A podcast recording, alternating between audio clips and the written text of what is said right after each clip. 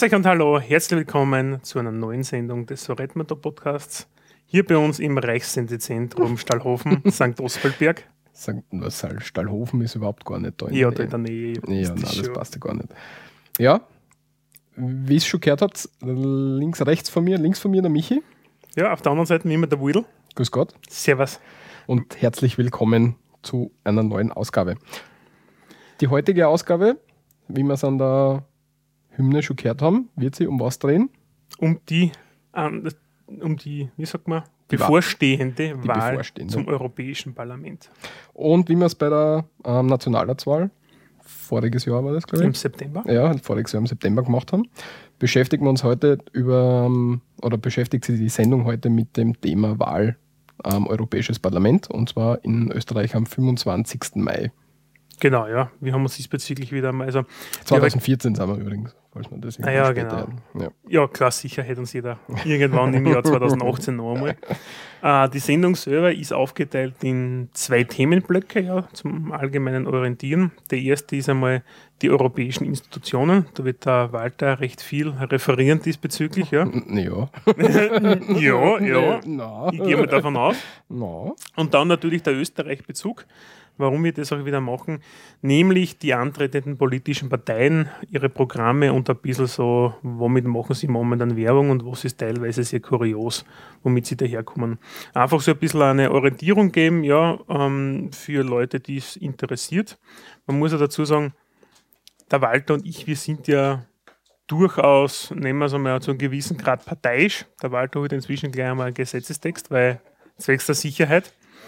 Das heißt, ähm, sollte irgendjemand ähm, mahnen nach dem Motto, er sieht das anders, ja, dann ist das vermutlich auch gut so, ja, ja. weil der Wudel und ich, wir haben einfach unsere eigene Meinung und die werden wir teilweise auch mit einbringen. Ähm, wir versuchen es zwar recht objektiv zu gestalten, aber es wird halt einfach nicht immer funktionieren. Genau, also wir sind jetzt keine unabhängigen Journalisten, das möchten wir gerne vorausschicken, wie wir es auch schon bei der Nationalratssendung gemacht haben.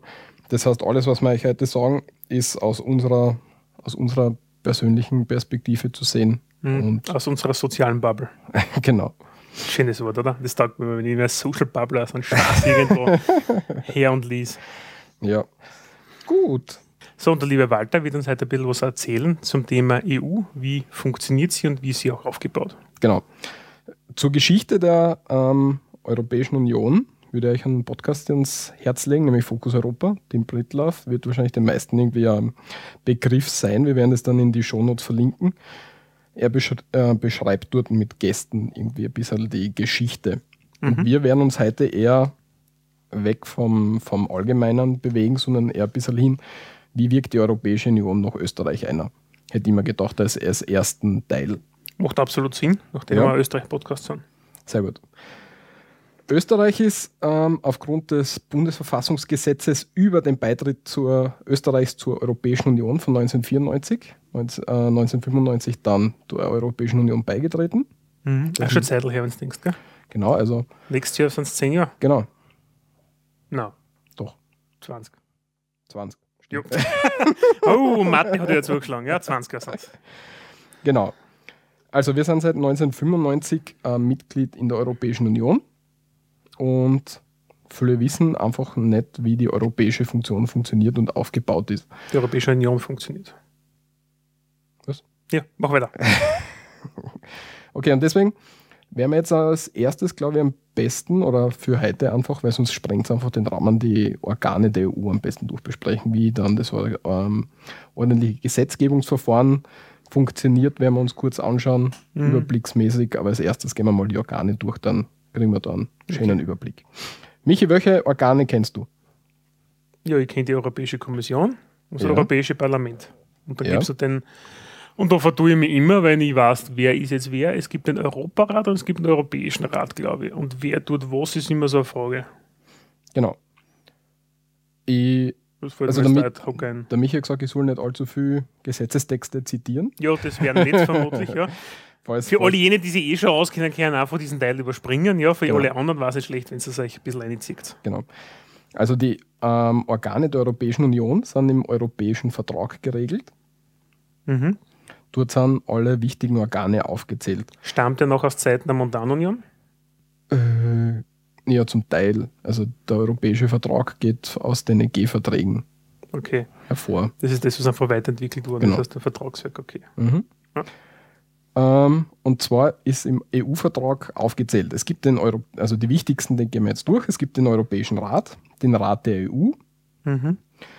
die Kommission, mhm. das Europäische Parlament mhm. und das, den Europäischen Gerichtshof. Und der Ministerrat? Das ist der Rat der EU. Ah, das ist der Rat der EU, okay. Und was ist dann der Europäische Rat?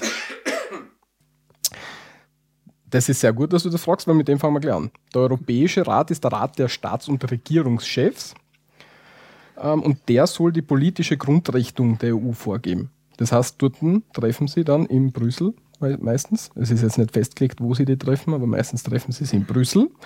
Weil die Flugverbindung dorthin so klasse ist wahrscheinlich. Ja, was nicht, weil man gemeinhin sagt, in Brüssel ist die, meist, die meisten Sachen der EU, was ja eigentlich gar nicht so stimmt. Das, Nein, Parlament, das Parlament pendelt zwischen Straßburg und Brüssel hin und her. Was ja auch schwachsinnig ist, dass es pendelt und nicht einen fixen Sitz hat. Ja, das hat geschichtliche Hintergründe, aber da ja, weiß ich nicht, ob wir jetzt drauf Kost, eingehen wollen. Ah, gut, aber ist wurscht, ja. Ja.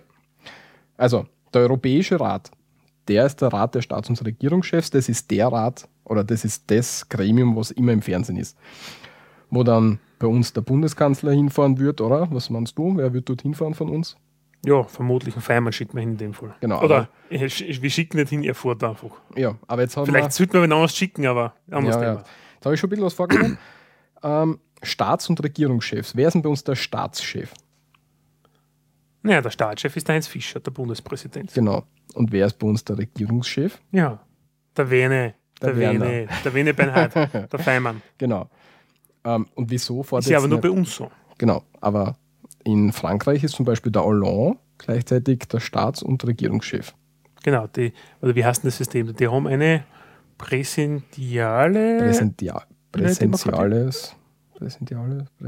Ja. ja. auf jeden Fall noch amerikanische Präsi Präsidentielles. So. Präsidentielles. Genau. Regierungssystem. Genau, also. Und ja.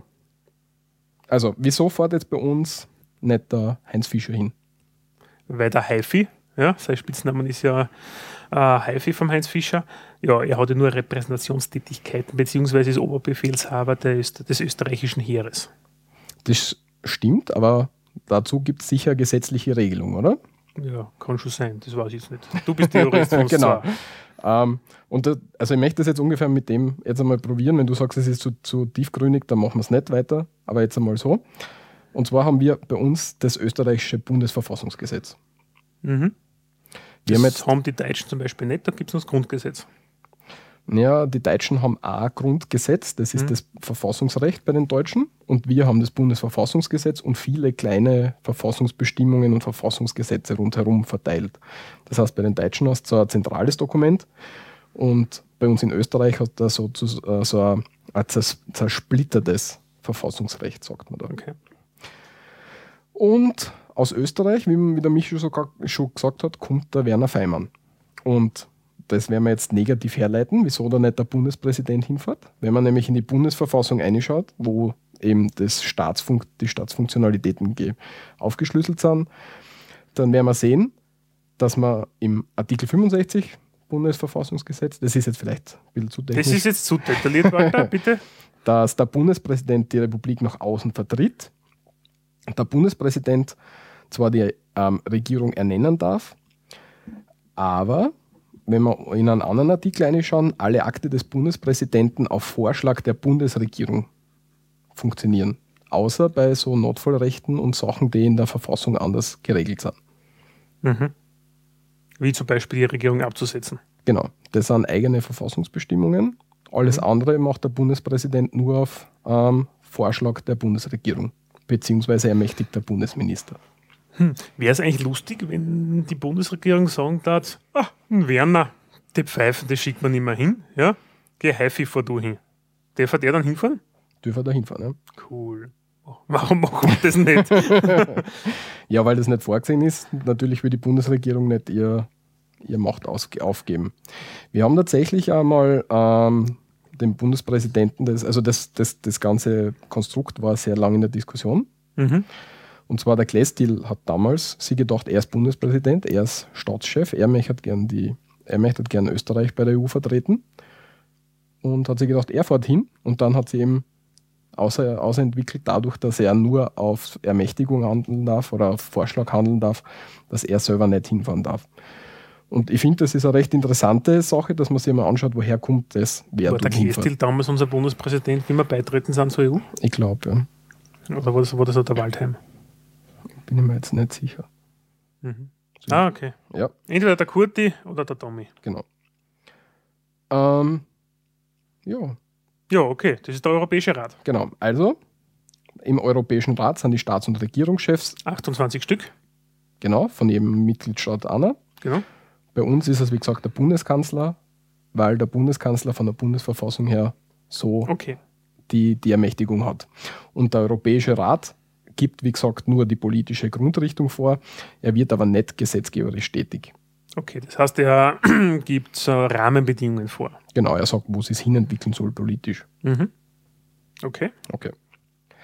Dann kommen wir gleich zum nächsten, der so ähnlich klingt. Der Rat der Europäischen Union jetzt. Genau. Und das ist der Ministerrat, allgemeinhin bekannt. Aha.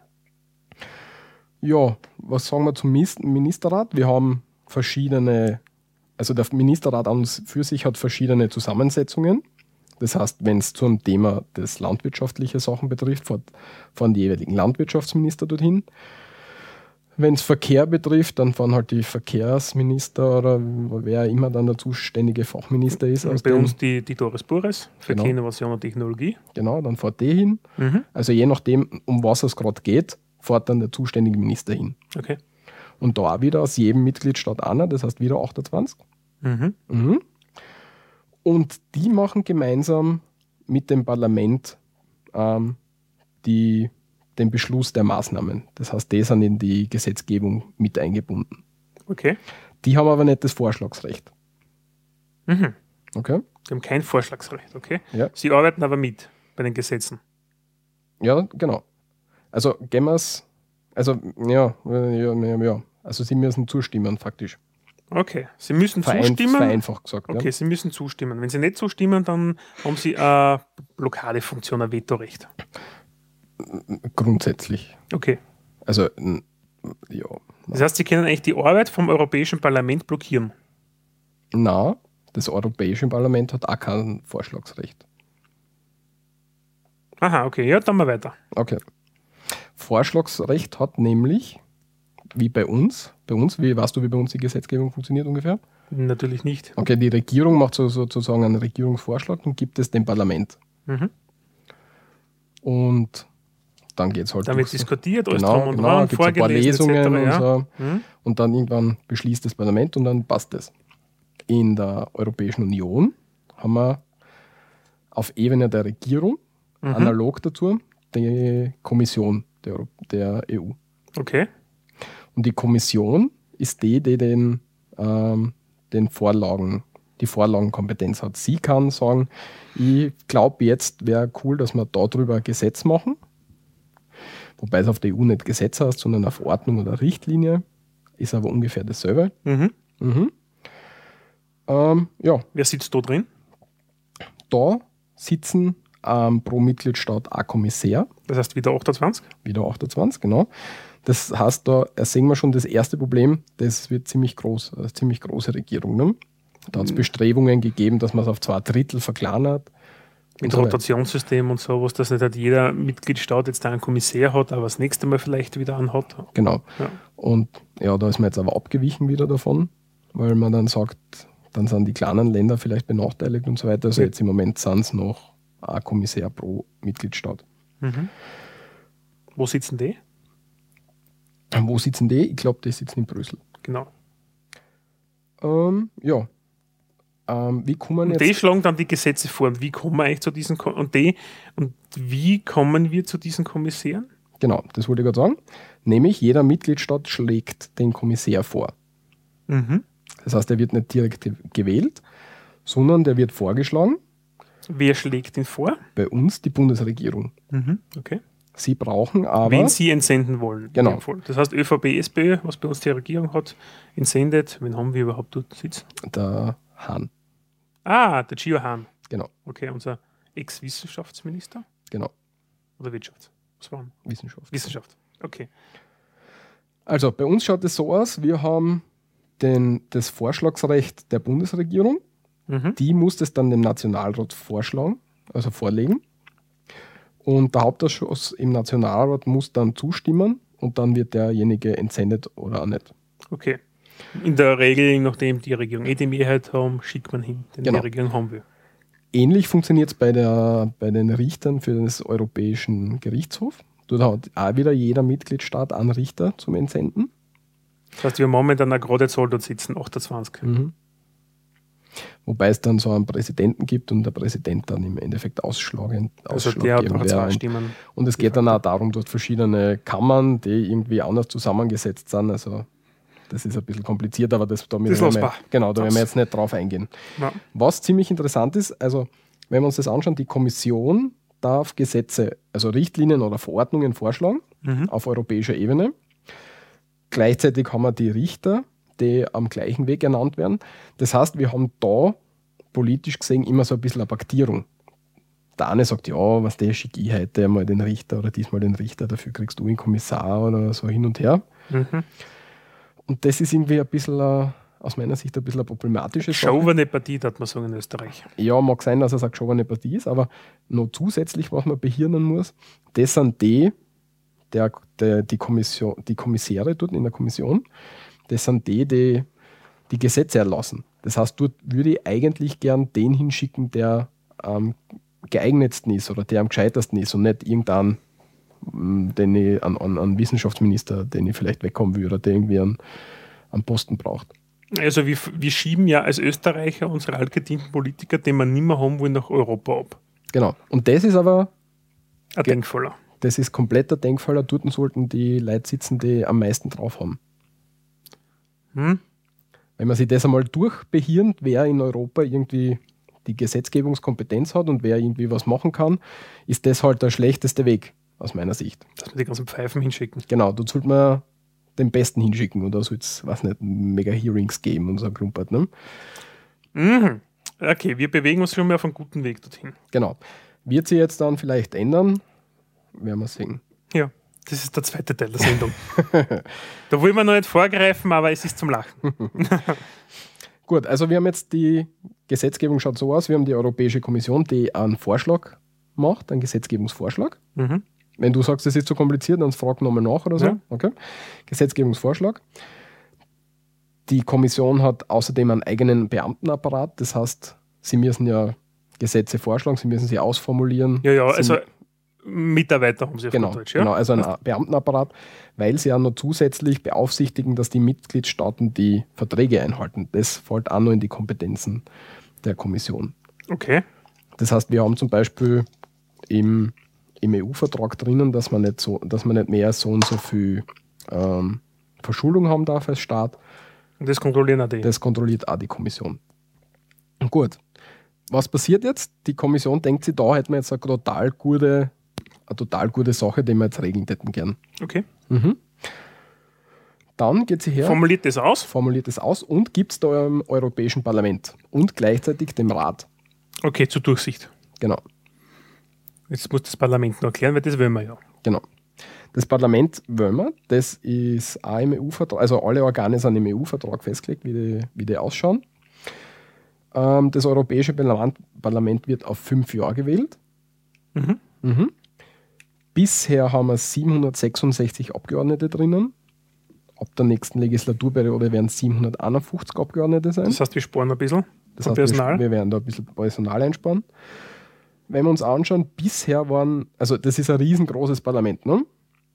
766 Das muss ja irrsinniger Lärm sein, wenn die zusammen sitzen. Weiß ich nicht, war, war ich noch nicht Okay, aber kann ja. ich mir vorstellen, dass das ziemlich laut ist. Jetzt sind wir natürlich in der Vertretung dort. Was schätzt, wie viele Leute von uns dort sitzen? Von Österreich, ja, sind die 20, die gesagt. Genau.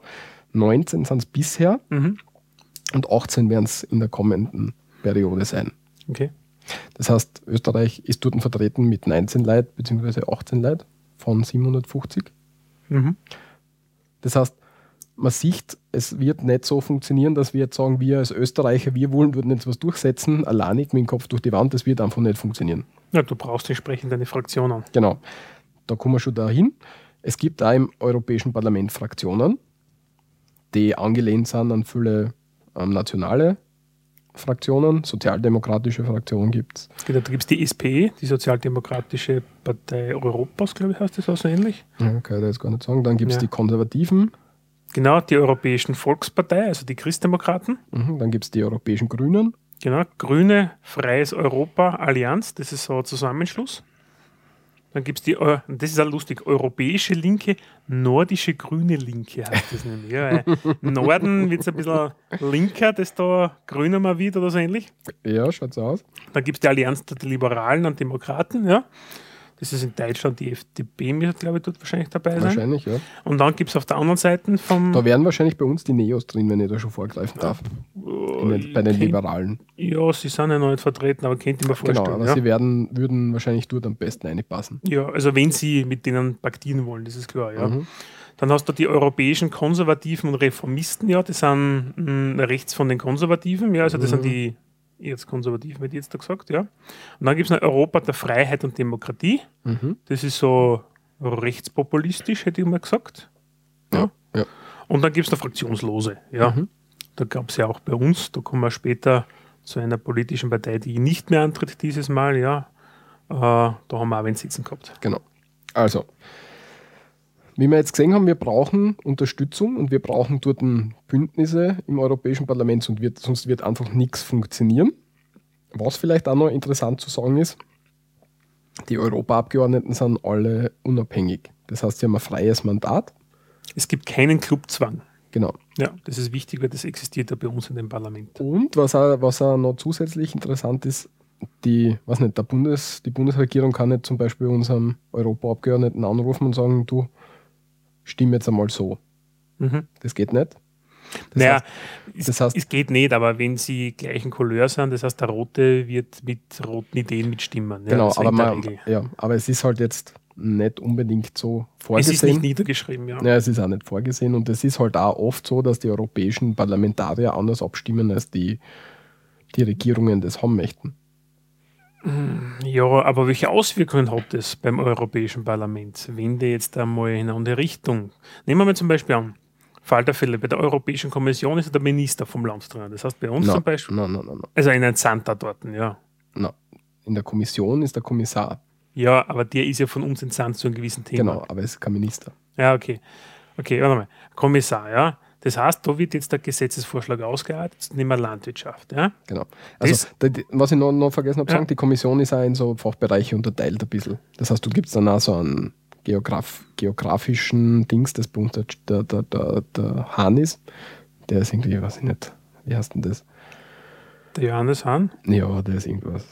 wurscht. Ja, der ist auf jeden Fall für so einen Bereich zuständig. Ja, natürlich die Kommission, also jeder Kommissar, wir haben ja, wir waren eben für Landwirtschaft und das ist ja eines der größten mm, Ressorts in der Europäischen Union. Hatten wir ja als Österreich, als kleines Land, ja sehr, sehr lange inne. Ja. Mhm. Das ist ja ein zig Milliarden Budget, was wir dort, oder hunderte Milliarden Budget, was wir verwaltet haben. Genau. Und das war der Heinz Fischler, Fisch, Fischler, glaube ich, hat der Kassen, oder? oder? Nein, nicht Heinz. Fischler, ja. Fischler der Kassen von der ÖVP. Und der Hahn ist auch von der ÖVP übrigens. Ja, das dominieren ein bisschen die Schwarzen bei uns. Ja. Ähm, Also nochmal, also die Europäische Kommission, ja, bastelt da jetzt was um und sagt, juhu, wir wollen jetzt irgendwas machen zum Thema Landwirtschaft, bleiben wir gleich dabei. Dann schlagen die das im Parlament vor und ein Rat der Europäischen Union, also das, wo unsere Minister zusammensitzen. Genau. Ja. Wobei man jetzt sagen muss, auch dort haben die Regierungen keinen direkten Einfluss, weil die Kommission ist unabhängig von den Regierungen. Mhm. Der, der Hahn, der jetzt dort sitzt, der sitzt dort nicht und denkt sich, ich muss für, für Österreich kämpfen. Österreich ist jetzt wichtig, sondern der sitzt dort und hat vor Augen das Weiterkommen der gesamten Union. Ja. Okay? Mhm. Das Einzige, wo die Regierung steuern kann, sind tatsächlich die Minister. Weil wir haben gesagt, beim Parlament dürfen es nicht mhm. und bei der Kommission dürfen sie auch nicht. Ja, und beim Europäischen Rat, also die Grundlinie ja, können machen, sie vorgeben. Ja? Genau, aber die machen ja keine Gesetze. Nein, aber sie können die Grundlinie genau. beeinflussen. Ja, genau, vorgeben. aber sie Grundlinie ja. können sie auch vorgeben, da muss sich aber keiner dran halten. Ja, okay, aber sie haben zumindest Einfluss, sagen wir genau. so. Ja. Und desto größer das Land, desto stärker der Einfluss. Genau. Also, die Kommission überlegt jetzt was, wie du gesagt hast. Genau, ja. Nach die dem Motto, haha, wir machen jetzt da keine Ahnung. Äh, was nehmen wir eigentlich? Ja, wir müssen keine Ahnung, eine, genau, jedes Land muss eine Mindestbewaldungsquote haben. Ja? Das heißt, jedes Land muss mindestens 20 Prozent Wald an Staatsfläche haben. Ja, keine Ahnung, mir fällt nichts Besseres sein. Ja, nehmen wir das einfach her. Ja, da müssen wir, ja, das, ja. Oder maximal 20 Prozent, wir müssen den Rest abholzen. Ja, sehr gut. okay, dann kommt dieser Gesetzesvorschlag jetzt ins, in den Ministerrat und, und ins Europäische Parlament. Genau. Ähm, das Europäische Parlament hat dann in der ersten Lesung, spricht drüber mhm. und sagt dann. Dann rennen dann 766 Leute durcheinander. Na, da gibt es Wie im Jahrmarkt. Genau. Na, da gibt es genauso Ausschüsse wie bei uns im nationalen Parlament auch, mhm. die das dann einfach durchbesprechen, weil du kannst die nicht mit jeder Thematik super auskennen. Ne? Mhm. Und dann wird das halt beschlossen, erste Lesung, bla bla. Geht dann, wenn es zustimmen, sagen sie dem Ministerrat, okay, wir haben zugestimmt und wenn der Ministerrat dann auch noch, zu, noch den Änderungen zustimmt, dann ist die Verordnung in Kraft sozusagen. Okay. Das ist einmal der Gutfall. Der Schlechtfall ist sehr kompliziert. Ich weiß nicht, ob wir den durchmachen wollen. Naja, also schlecht war nicht, was ist, wenn der Ministerrat sagt, nein, interessiert mich nicht, Schaß. Ja, dann können sie da Änderungen vorschlagen. Ja, ich habe mir gedacht, du wüsstest gar nicht so. Direkt, nein, nein, so du musst das nicht im Detail erklären, Walter. Ich weiß, dass okay. das, dass das, das dein Lieblingsthema ein, ist. Das ist ein bisschen komplizierter. Hm. Na, aber interessant war jetzt, kommt das Ganze dann wieder zurück zur Kommission? Müssen die dann wieder was verändern? Können die das wieder neu einreichen? Genau, das werden wir jetzt gerade ausfinden versuchen. Oh Gott, du bist gut vorbereitet. Ja, damit haben wir nicht gedacht, dass wir da hinkommen. Du nur mal weiterreden, vielleicht finde ich noch was. Okay, ja, vielleicht finde ich noch was, ja. Und das Parlament, das ist ja eigentlich das Organ, das eben vom EU-Bürger direkt gewählt wird. Also eigentlich können wir in die Gesetzesgebung direkt nur über das Europäische Parlament Einfluss nehmen. Wir als, als, als EU-Bürger. Als EU-Bürger, genau. Also wir wählen das Europäische Parlament direkt. Mhm. Aber warum hat das EU-Parlament, wird immer verschrien, als es hat ja keinen Einfluss. Es interessiert ja keinen. Weil die kommen, es, also das kommt immer in die Medien um. Weil das früher so war und das ändert sich jetzt gerade ein bisschen. Aha, was ändert sich gerade, weißt du das? Ja, wenn du anschaust, äh, die Europäische Union und so weiter, das gibt es ja schon ewig lang. Ja. Und die Änderungen, dass das Parlament jetzt mehr Mitspracherecht und so weiter hat, das war erst um 2009 herum mit dem Vertrag von Lissabon. Mhm. Da, hat ja das, da haben sie ja versucht, so einen Verfassungsvertrag zu installieren für ja. Europa. Ne? Genau, die Verfassung für Europa. Genau. Da haben dann aber zwei, glaube ich, zwei Mitgliedstaaten gesagt, na, das wollen wir nicht. Mhm. Und deswegen ist das gescheitert, der Verfassungsvertrag. Mhm. Und jetzt ist das Ding, was ungefähr ein Verfassungsvertrag gewesen wäre, in geänderter Form trotzdem sozusagen Gesetz wurden, aber nur als Arbeitsweise der Europäischen Union. Das heißt, das ist kein Ver Verfassungsvertrag. Es ist ein Arbeitspapier nach dem Motto, ein, ein Regelwerk zu, zu, arbeiten oder so. Kann man sich das vorstellen? Genau, so ungefähr. Aber ja. halt in, aber halt in, in Vertrag, also in Gesetzesrang. Also okay. jetzt nicht, nicht so ein. Kein Empfehlung, Verfassungsrang, sondern einfach normales Gesetzes- oder mm. Empfehlungsverordnung. Na, na, das passt das, eigentlich. Passt gar nichts, gell? Nein. Wurscht. Ja, wollen wir da auch noch drauf eingehen? Nein, wollen wir jetzt nicht. ich meine, wir können alles durchbesprechen. Ja, aber dann haben wir keine Hörer mehr demnächst. Achso, das könnte sein. Ja. Ähm, ja, gut, das können wir auch gut besprechen. Äh, nein, können wir nicht. Nein, können wir nicht. Okay, Bleiben wir dabei, wir schmeißen ein Gesetz zurück. Genau. Jedenfalls die Mitwirkung der Parlamente ist im Vertrag von Lissabon eben vorgesehen worden und das ist jetzt noch nicht so lange her. Mhm. Das heißt, das, also nicht, die, die, die, die Sicht, die man auf die Europäische Union hat, die ist jetzt vielleicht noch ein bisschen ja. alte. Und es dauert halt ein bisschen, bis sich das durchsetzt. Du kannst einfach nicht so eine Riesenorganisation von heute auf morgen komplett ändern und alles ja. umschmeißen. Das geht nicht. Ne? Aber, was ich noch ganz kurz zusammenfassen möchte, mhm, mhm. als EU-Bürger, ja, wo habe ich direkt oder indirekten Einfluss?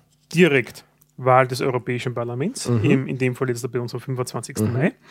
Indirekt über die Regierung, die ich wähle, ja, weil die die Grundrichtung gemeinsam vorgibt, also der Entsandte dort. Mhm. Und? Damit auch über den Ministerrat. Genau. Ja. Also dort habe ich indirekt einfach über alle, wir wählen ja alle fünf Jahre, das heißt alle fünf Jahre kann ich dort Einfluss nehmen mhm. auf die Politik der EU und direkt nochmal über das Europäische Parlament. Genau. Das ist ja das, was eigentlich nirgendwo steht, ja, wie viel Einfluss habe ich darauf mit meiner Stimme eigentlich. Genau, und das wollte ich eben damit ausstreichen, dass es so eine doppelte ähm, demokratische Legitimation gibt. Ne? Das mhm. heißt, zum einen direkte Wahl vom Parlament, vom Parlament und die Wahlen über die Regierung ähm, Ministerebene und Europäischer Rat. Genau. Mhm. Zusätzlich haben wir auch noch direkte Mitwirkung, wenn wir das gleich weiterspinnen wollen. Mhm. Es gibt den seit neuestem die Europäische Bürgerinitiative. Ah, okay, ja. Da kann man auch noch direkt, wenn eine Million Leute sagen, und da gibt es wieder bisschen kompliziertere Dinge. Ja, wie Volksbe äh, wie Volksbegehren. Volksbegehren, genau. Ja, in Österreich, ja.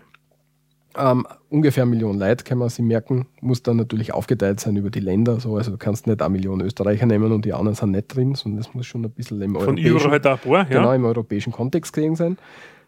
Damit muss sich dann die Europäische Kommission beschäftigen mit dem europäischen ähm, äh, äh, mit der Europäischen Bürgerinitiative. Mhm. Ähm, man hat ein Petitionsrecht ans Parlament. Da kannst du als Staatsbürger in, deiner, in einer der 24 äh, Amtssprachen, die die Europäische Union hat. Allein das ist ja geil, was du das übersetzen musst. Genau. Mhm.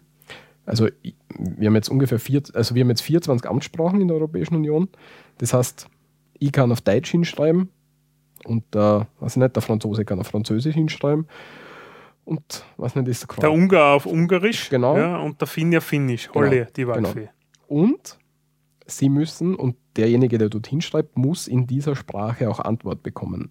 Das heißt, es muss immer einer geben, der das entsprechend übersetzt. Da muss einer drüber schauen, damit es ja wirklich passt, ja. Genau. Und kein Formfehler ist oder was anderes gemeint war. Mhm. Das heißt, eigentlich musst du, wenn du so schreibst, keine Juristensprache verwenden, sondern du musst dich eigentlich relativ einfach halten damit es mhm. zu keinen Reibungsverlusten kommt oder zu ja. geringen. Ja. Das ist ein Ziel in der Europäischen Union, dass es relativ einfach gehalten sein soll. Die Sprache ist jetzt nicht überall und das ist auch gar nicht so. Aber das halt, wenn du die direkt als Bürger an das Parlament wählst, wendest zum Beispiel, weil du irgendwie sagst, du möchtest irgendwie irgendwas besprechen, da ist natürlich dann kein, mhm. kein Zwang gegeben, dass du irgendwas rauskommt, aber du kannst dich halt direkt an, an die ans Parlament wenden, beziehungsweise gibt es auch Bürgerbeauftragte. Okay, die lassen wir jetzt aber für sich. Genau, aber das sind halt alle Sachen, wo du dir als, als Bürger direkt hinwählen kannst. Das heißt, du hast die, die doppelte ähm, demokratische Legitimation, du hast das, ähm, Euro, die Europäische Bürgerinitiative und du hast noch ein Petitionsrecht beim Parlament und du hast noch einen Bürgerbeauftragten. Das heißt, man kann nicht davon sagen, äh, davon sprechen, dass die, dass die EU so weit weg wäre, sondern man muss es halt wahrnehmen. Ja.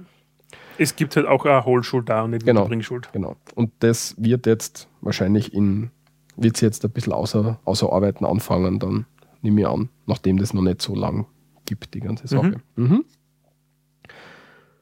Jo. Dann hätten wir jetzt da eigentlich die Europäische Union, okay, also wie wir funktionieren. Gehen wir nochmal durch.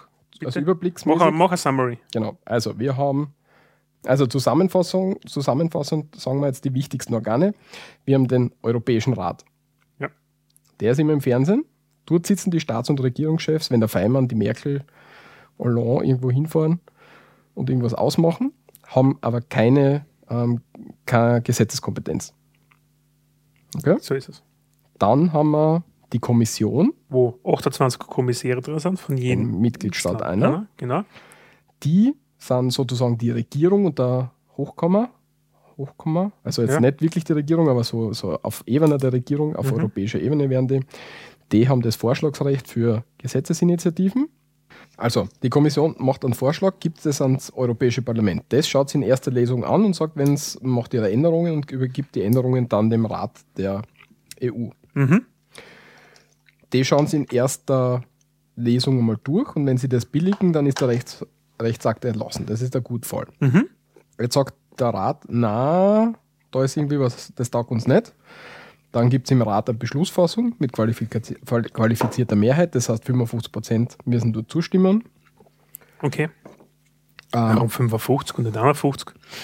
Ja, qualifizierte Mehrheit. Also müssen, äh, da gibt's auch, das, da müssen aus mindestens fünf oder sechs Staaten die Minister zustimmen und das müssen gemeinsam 55 Prozent sein. Aha, ja, also, dass, okay. also dass es nicht so, dass nicht wieder ein kleiner irgendwie untergeht. Ne? Mhm. Okay. Jetzt gibt der Rat seinen Standpunkt ans Europäische Parlament zurück und das Europäische Parlament sagt dann in der zweiten Lesung entweder ja, okay, das passt, mhm. Mhm. oder es passt uns überhaupt nicht in der zweiten Lesung, dann ist vorbei mit dem Rechtsakt. Aha. Okay, also da können wir, da können wir schon aussteigen. Mhm. Verstanden? Mhm. Wenn jetzt äh, die, die Euro, der, der, das Parlament aber in der zweiten Lesung feststellt, ja, da können wir noch damit arbeiten, aber wir hätten trotzdem gerne noch was anderes, dann ändert das wieder, gibt den Änderungsvorschlag wieder an den Rat. Der schaut sich in der zweiten Lesung wieder an, ob das für ihn jetzt die Änderung jetzt passt. Mhm. Wenn das passt, dann ist der Rechtsakt erlassen. Wenn das nicht passt, dann kommt es zu einem Vermittlungsausschuss. In dem Vermittlungs Vermittlungsausschuss wird dann in sechs Wochen ähm, äh, ähm, Einigung erzielt oder nicht. Wenn es nicht erzielt wird, dann ist der Rechtsakt gescheitert. Wenn es erzielt wird, dann gibt es noch eine dritte Lesung und ähm, Europäischer, Europäisches Parlament und im Rat gleichzeitig, weil das ja gemeinsamer Vermittlungsweg war. Mhm. Wenn dann einer von den beiden dem vermittelten Dokument nicht zustimmt, dann ist es gescheitert. Wenn beide zustimmen, dann ist der Rechtsakt erlassen. Mhm, okay. Und wenn was komplett gescheitert ist, dann muss ich eigentlich zurück ans Reißbrett. Ja, dann ist gescheitert. Ja, dann, ja, und dann kann sich die Kommission überlegen, ob sie das nochmal probieren will oder nicht. Ja, dann können sie es im schlimmsten Fall einfach komplett überarbeiten, nochmal einreichen. Genau. Von vorn das Ganze. Genau. Hm, okay, das heißt, es gibt eigentlich nur zwei Zyklen, wenn du so willst. Drei Zyklen. Oder drei Zyklen. Ja. So Schleifen, okay. Also mhm. es, ist, es ist ein bisschen kompliziert, wenn man sich so jetzt durchüberlegt. ich habe da jetzt eine Grafik gefunden, die das schön zeigt. Der Walter wird jetzt verlinken. Mhm. Und dann braucht man da nicht mehr so gestammelt mhm. herumstammeln. Ne? Passt.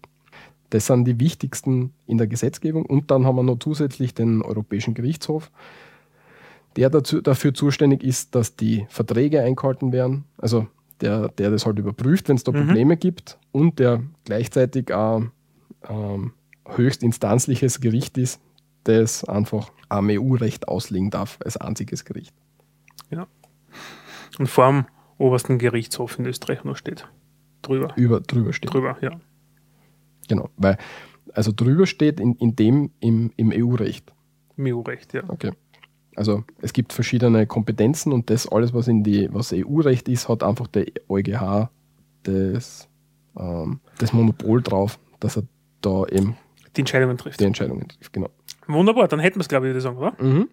Alles war klar. Das, war das, glaubst Ich glaube, das war ganz gut. Das gibt einen netten Überblick. Ja. Ich hoffe, es ist auch nicht zu lang geworden. Passt. Gut, dann kommen wir jetzt weiter zu den politischen Parteien und deren Programme. Wie wir es auch schon bei der Nationalauswahl gesehen haben, werden wir euch jetzt kurz vorstellen, welche Bewerber das es gibt um das Europäische Parlament, für was die ungefähr stehen. Ähm, ja, und da wird es jetzt eben schwierig, wo man, wo man sagen, wir werden jetzt da nicht sehr objektiv sein. Ja gut, das waren wir vorher teilweise auch nicht, ja. Aber ja, jetzt da, was wir uns da sparen werden, ist, wofür die politische Partei als solches steht und woher das sie kommt. Ja, also wir werden jetzt dann nicht erklären, ja, woher jetzt die SPÖ, die ÖVP. Kommt bei den neuen Parteien oder bei denen, die nicht etabliert sind, würde ich das aber schon machen wollen. Äh, ja, haben wir teilweise jetzt die Infos nicht, habe ich nicht ausgearbeitet. Okay. Ja, machen wir mal, was so weit geht. Machen wir so weit, wie wir das können, ja. Mhm. Also, wer tritt zur Wahl an? Ja, wir, wie, wir fangen einfach einmal. Wie viele Parteien sind es, dass wir einen Überblick haben? Äh, jo, gute ja. Frage. Ich glaube zehn. Ja, nein, es sind neun, glaube ich. Zehn. No, neun sind es, neun. Genau. Neun, ja, aber am Stimmzettel sind zehn Spalten und wir kommen am Schluss dazu, warum. Na, fangen wir gleich mit der Ausnahme an, oder? Nein, die Ausnahme bestätigt nicht die Regel. Ja, aber dann haben wir es aus. Ja, okay, dann haben wir es hinter uns. Ja, genau. Warum? Es ist dieses Mal ein Kuriosum. Es hat, glaube ich, in Österreich ganz selten gegeben, dass am Stimmzettel also eine Liste in der Mitte drinnen fehlt. Ja. In dem Fall wird die Liste 3 frei sein. Warum? Auf Liste 3 war beim letzten Mal die Liste Martin vom Hans-Peter Martin. Ähm, der hat sich, ich sage mal, maßgeblich durch die Kronenzeitung emporgearbeitet und naja, Er war ehemaliger Sozialdemokrat und hat sich dann als Aufdecker der EU einen Namen gemacht, ja, nach dem Motto Geldverschwendung, Korruption etc.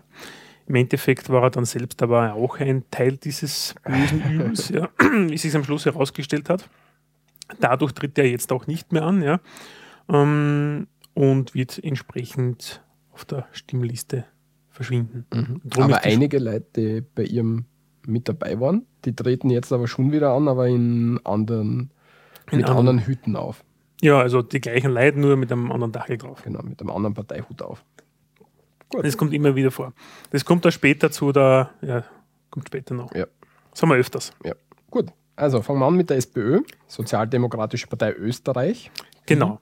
Die, die wird sie im, im, im, im, europäischen Kontext in die Sozial SPE. in die SPE ein. Also in die Allianz der Sozialisten und Demokraten, so heißt sie, glaube ich, offiziell. Ja? Mhm. Und ist Mitglied bei der Sozialistischen Partei Europas. Wissen wir, wie stark die sind? Hm, weiß ich jetzt dann nicht, aber die SPE, also diese, nehmen wir es, die Roten, ja, sind auf Platz 2, ja. Also die zweitgrößte Fraktion. Genau. Mit 184, glaube ich, ja. Stimmen, ja, also sitzen, ja. 25 Prozent. Ja, okay, haben 25 Prozent. Genau. Inne, ja. Äh, erst, also wir fangen einfach mal mit denen an, ja, warum sie sind. Bei uns Liste 1, oder? Sie sind bei uns Liste 1. Das, das Liste 1 ergibt sich aufgrund bah, Wahlergebnis vom letzten Mal. Mal. Ich glaube, Wahlergebnis vom letzten Mal, ja. Also mhm. es war überraschend, als bei der letzten Wahl die, die SPÖ Platz 1 inne hatte. Warum? Die ÖVP galt eigentlich immer als wie die Europapartei.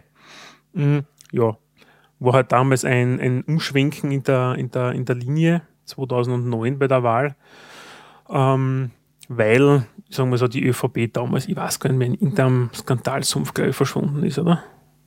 Bin mir nicht mehr sicher, 2009. Irgendwas war da, warum sie nicht mehr auf Platz 1 gekommen sind. Mhm.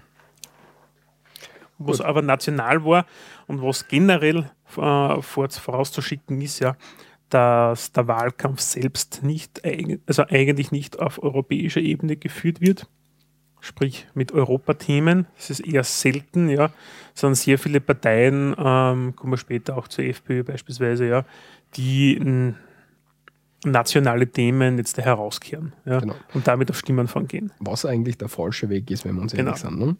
Was es aber in der, bei uns jetzt 2014 das erste Mal gibt, dass schon ähm, Vertreter von SB, SPE und wie heißen die anderen? ERB? Die EPP. EPP. Das sind, die, ÖV, also das sind die Konservativen, die EPP. Dass die durch die Lande ziehen und mit auf Wahlkampf gehen also die Spitzenkandidaten dieser Fraktionen auf europäischer Ebene, wenn man so will, ja, mhm. gehen jetzt da auch auf die Länder zu und treffen sich dort und sind genau. auch dort in den Medien. Weil die bewerben sich dann um den Kommissionspräsidenten im Grunde. Ja. Also wir haben so einen zweigeteilten Wahlkampf. Zum einen die die europäischen Fraktionen, die kommen, und zum anderen die europäischen, ah, die österreichischen Fraktionen. Genau. Und wir beschränken uns jetzt aber nur auf die österreichischen Fraktionen. Genau, weil das sind die, wo es eigentlich zu 99,997 Prozent das Stimmungsbild der Bevölkerung, das traue ich mir einfach so sagen, ja, abbilden. Ja. ja und auf das eigentlich geht. Aber nochmal wichtig, man soll sie, wenn man sie informiert über, über die Wahlen zum Europäischen Parlament ähm, anschauen, was diejenigen sagen zum Europathema und nicht, was sie zum Österreich-Thema sagen. Ja, weil das ist eigentlich doch viel am Platz, weil dafür gibt es die nationalen Parlamente, wo das Ganze einfach gewählt wird und da sollte man sich damit beschäftigen. Also, die SPÖ, die SPÖ tritt diesmal ähm, vom Slogan-Thema her auf mit eigentlich zwei großen Blöcken, nämlich dann ist mein Europa, ja, dem sie dann mit einem Zusatztext noch versehen, beziehungsweise in der zweiten Wahlkampfserie jetzt mit Sozialstaat egal. Das steht über auf den Plakaten drauf und fangen sie auch reimen an. Fangen jetzt auch an zum Reimen, also dass das FPÖ-Schema greift jetzt auch bei den Linken um sich. Ist ein bisschen witzlos manchmal, aber es soll so sein. Ähm, der Wahlkampf selbst ja, ist sehr fokussiert auf den Eugen Freund. Mhm. Der Eugen Freund ist ehemaliger ORF-Nachrichtensprecher. Ähm, und jetzt Spitzenkandidat. Und jetzt Spitzenkandidat der SPÖ. Äh, hat auch einen Spitznamen, Mr. 3000 Euro. Äh, warum? Er hat sich relativ gleich am Anfang vom Wahlkampf in einem Interview ein Fauxpas geleistet, ja. Und da merkt man, dass er eigentlich nicht die Wählerschicht vertritt, ja, die er gerne vertreten würde, zumindest auch von den Slogans her. Ähm, er ist gefragt worden von einem Interviewer, was er eigentlich glaubt, jetzt da so als Spitzenverdiener, was ist der Durchschnittslohn eines Arbeiters in Österreich? Und ich meine, ja, so müsste schon sein, so 3000 Euro brutto, wo sie dann alle ein bisschen am Schädel gegriffen haben, weil gesagt haben, nein, Durchschnittslohn ist dann eher 2000 Euro, ja, mit abzüglich sämtlicher Kosten etc. bleiben im Durchschnitt wohlgemerkt dann knapp über 1600 Euro netto über, was in Österreich ein Arbeiter verdient. Und ja, da hat er medial sehr viel einstecken müssen, auch von den anderen Parteien. Er hat dann natürlich zurückgerudert nach dem Motto, das ist zu wenig, das müssen wir doch stärken, wir brauchen doch eine höhere Verdienstschwelle für diese hart arbeitenden Menschen, ja, aber da merkt man eigentlich, er möchte gern Sozialstaat egal vertreten, ja, aber verdient selber, ja, jenseits von Gut und Böse. Man soll er verdienen, ORF-Nachrichtensprecher sind sicher nicht schlecht bezahlt, ja.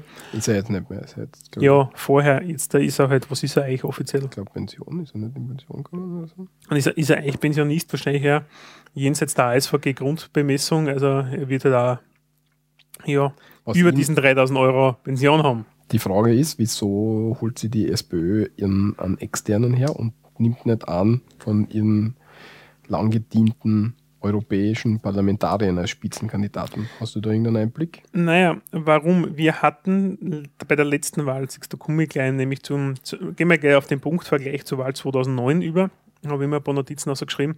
Damals hat die SPÖ mit das A-Team geworben, ja, das A-Team-Forschung ein bisschen in meine Augen, ja, wer die Fernsehserie noch kennt, ja, aber das Österreich-Team, ja, mit Hannes Swoboda als Spitzenkandidat. Warum Hannes Swoboda war damals schon langjährig im Europäischen Parlament vertreten, war einer der Fraktionsführer der Sozialdemokraten in Europa und war halt einfach ein gestandener europäischer Politiker. Und man hat ihn auch aus Öster in Österreich gekannt. Ja. Also er war immer wieder in den Medien, war auch ähm, also im nationalen Parlament bei uns vertreten. Ich weiß jetzt aber nicht als was, ja. Das Problem ist natürlich bezüglich, der ist abgetreten. Ja. Der tritt nicht mehr an, der hat sich einfach in die Pension verabschiedet, noch nicht, der wüsste da irgendwann, weil mit 90 gehst du auf keinen Wahlkampf mehr. Ja. Also irgendwann ist einmal finiti. Obwohl das war dann noch nicht 90 ist. Nein, aber irgendwann hörst du halt auf. Ja, ja. ja. Tja, und wen haben wir dann sonst noch? Ansonsten kennst du keinen, ja. Wir haben keinen charismatischen Sozialdemokraten mehr. Der einzige, der uns beiden jetzt wahrscheinlich noch geläufig ist, ist der Jörg Leichtfried, ja. Das ist der regionale Kandidat aus der Steiermark, der immer wieder in den Medien, auch in Kronenzeitung und Co. dann vielleicht einmal zu sehen ist mit diversen Wortspenden, ja. Und die, also ich schätze den auch als sehr, sehr klugen Mann an, ja. Das Problem ist, er ist halt einfach kein Medienschwein. Ja? Du brauchst einen, der einfach auftreten hat draußen. Ja? Und da hat die SPÖ einfach ein komplettes Defizit. Das merkt man. Und dadurch haben sie sich einen externen geholt, den man kennt. Ja? Leider haben sie sich halt einen kennt, der nicht aus der eigentlichen Klientel kommt, ja? beziehungsweise der das vermitteln könnte. Ja? Und das kann der Kollege Eugen Freund definitiv nicht. Das ist meine persönliche Meinung dazu. Und da hilft es ja nicht, dass wenn sie dann zum Beispiel äh, von der Wahlkampfthematiken so Vermögen ist nicht gerecht verteilt, die Reichen werden reicher, die Armen kommen immer kürzer, es, äh, es wird immer, die, die, die Armen werden zahlreicher. Der Mensch muss zählen und nicht Spekulanten und Banken, Steuersünder zur Verantwortung ziehen. Und der Kampf gegen die Arbeitslosigkeit hat Priorität, ja, aber nicht mit so einem Spitzenkandidaten. Ja, das wird nicht funktionieren. Ja, also der Eugen-Freund hat da definitiv keine Pluspunkte, ja, womit die SPÖ auch wirbt, nämlich dass Österreich für die EU ein Vorbild sein soll. Das heißt bei uns das duale Bildungssystem, unsere Arbeitslosenquote etc. Also das, da, da stehen wir immer recht gut da. Was ich da jetzt aber habe, das war aus den Wirtschaftsnachrichten Süd, Ausgabe 5 2014. Ähm, das ist nämlich von der Statistik Austria und von der APA, nämlich als Grafik erstellt, äh, für jeden, der das nachschauen will. Wird es wahrscheinlich eh nicht kommen zu dieser Zeitung, egal. Ähm, die versteckte Arbeitslosenquote. Auf EU-Ebene hat ja Österreich 5,1% Arbeitslosenquote. Und sind wir vor den Deutschen, die haben 5,6, Belgier 8,4, also wir stehen brillant da. Bereinigt war das Ganze jetzt aber mit Schulungsteilnehmern und auch Frühpensionisten, ja, und wir fahren eine Arbeitslosenquote von 10,3 und dann sind wir alles andere als wir Musterschüler. Wo sind wir dann im europäischen Vergleich? Äh, wir sind da ein bisschen über Finnland und Schweden sowas, wir sind da eher im mittleren Feld, sage ich jetzt einmal. Mhm. Aber wir sind kein Musterschüler mehr. Weil wer, dann, ist der, wer ist der klassische Musterschüler? Dann bist du nämlich bei Deutschland. Ja? Weil die haben nämlich einfach ein anderes Schulungs-, also dieses Schulungsthema, wie es in Österreich ist, womit wir unsere Zahlen schönen, ja, das existiert dort nicht so stark. Und auch die Thematik der Frühpensionen hast du dort einfach nicht. Da wäre jetzt interessant, wie das mit dem Hartz IV und die ganzen halb halb, halb wachen mm, Hartz IV war es jetzt noch nicht, wie Arbeitsbedingungen dort. Das, ist, das sind so halt immer so Sachen, die so schwer zu vergleichen sind. Ne? Ja, natürlich ist es schwer zu vergleichen, ja, aber generell ist es einfach nur aufdecken, so einfach ist es nicht, wie sich die SPÖ diesbezüglich jetzt da macht. Ja, also das ist eher etwas, wo ich sagen muss, ja, es ist schön, dass wir Österreich und wir stehen auch gut da. Als Österreicher geht es uns ja auch nicht schlecht, ja. Wir dürfen ja absolut dürfen wir nicht meckern, ja. Aber der aktuelle Wahlkampf in meinen Augen ist nicht geglückt. Ja, also eher ein bisschen eine missglückte Partie. Aber dafür steht die SPÖ, müssen wir mal zurückkommen, ein bisschen sachlicher werden, ja, nämlich für den Kampf gegen die Arbeitslosigkeit hat er definitive Priorität bei Ihnen, ja. Und äh, Verteilungsgerechtigkeit. Verteilungsgerechtigkeit, das sind eigentlich die zwei Bildung, großen oder? Bildung ein bisschen, oder? Ja, Bildung ein bisschen, aber da gehen es lustigerweise nicht so sehr drauf ein. Da kommen wir später dazu. Da gibt es okay. andere Parteien, die kehren das besser aus. Mhm. Dann kommen wir weiter zur ÖVP die in, in der europäischen Fraktion am besten bei EPP aufgehoben ist. Genau, das sind die Europäische Volkspartei bzw. Christdemokraten. Genau. Die haben mittler, ähm, im mittlerweile, also im Moment 265 Sitze, das heißt 36 Prozent sind die stärkste Kraft im Europäischen Parlament. Genau. Also eigentlich ähnlich kann man sich vorstellen wie auch in den Parlamenten Deutschland, Österreich momentan, ja, wo einfach Rot-Schwarz dominiert. Ja. Kann man so sagen.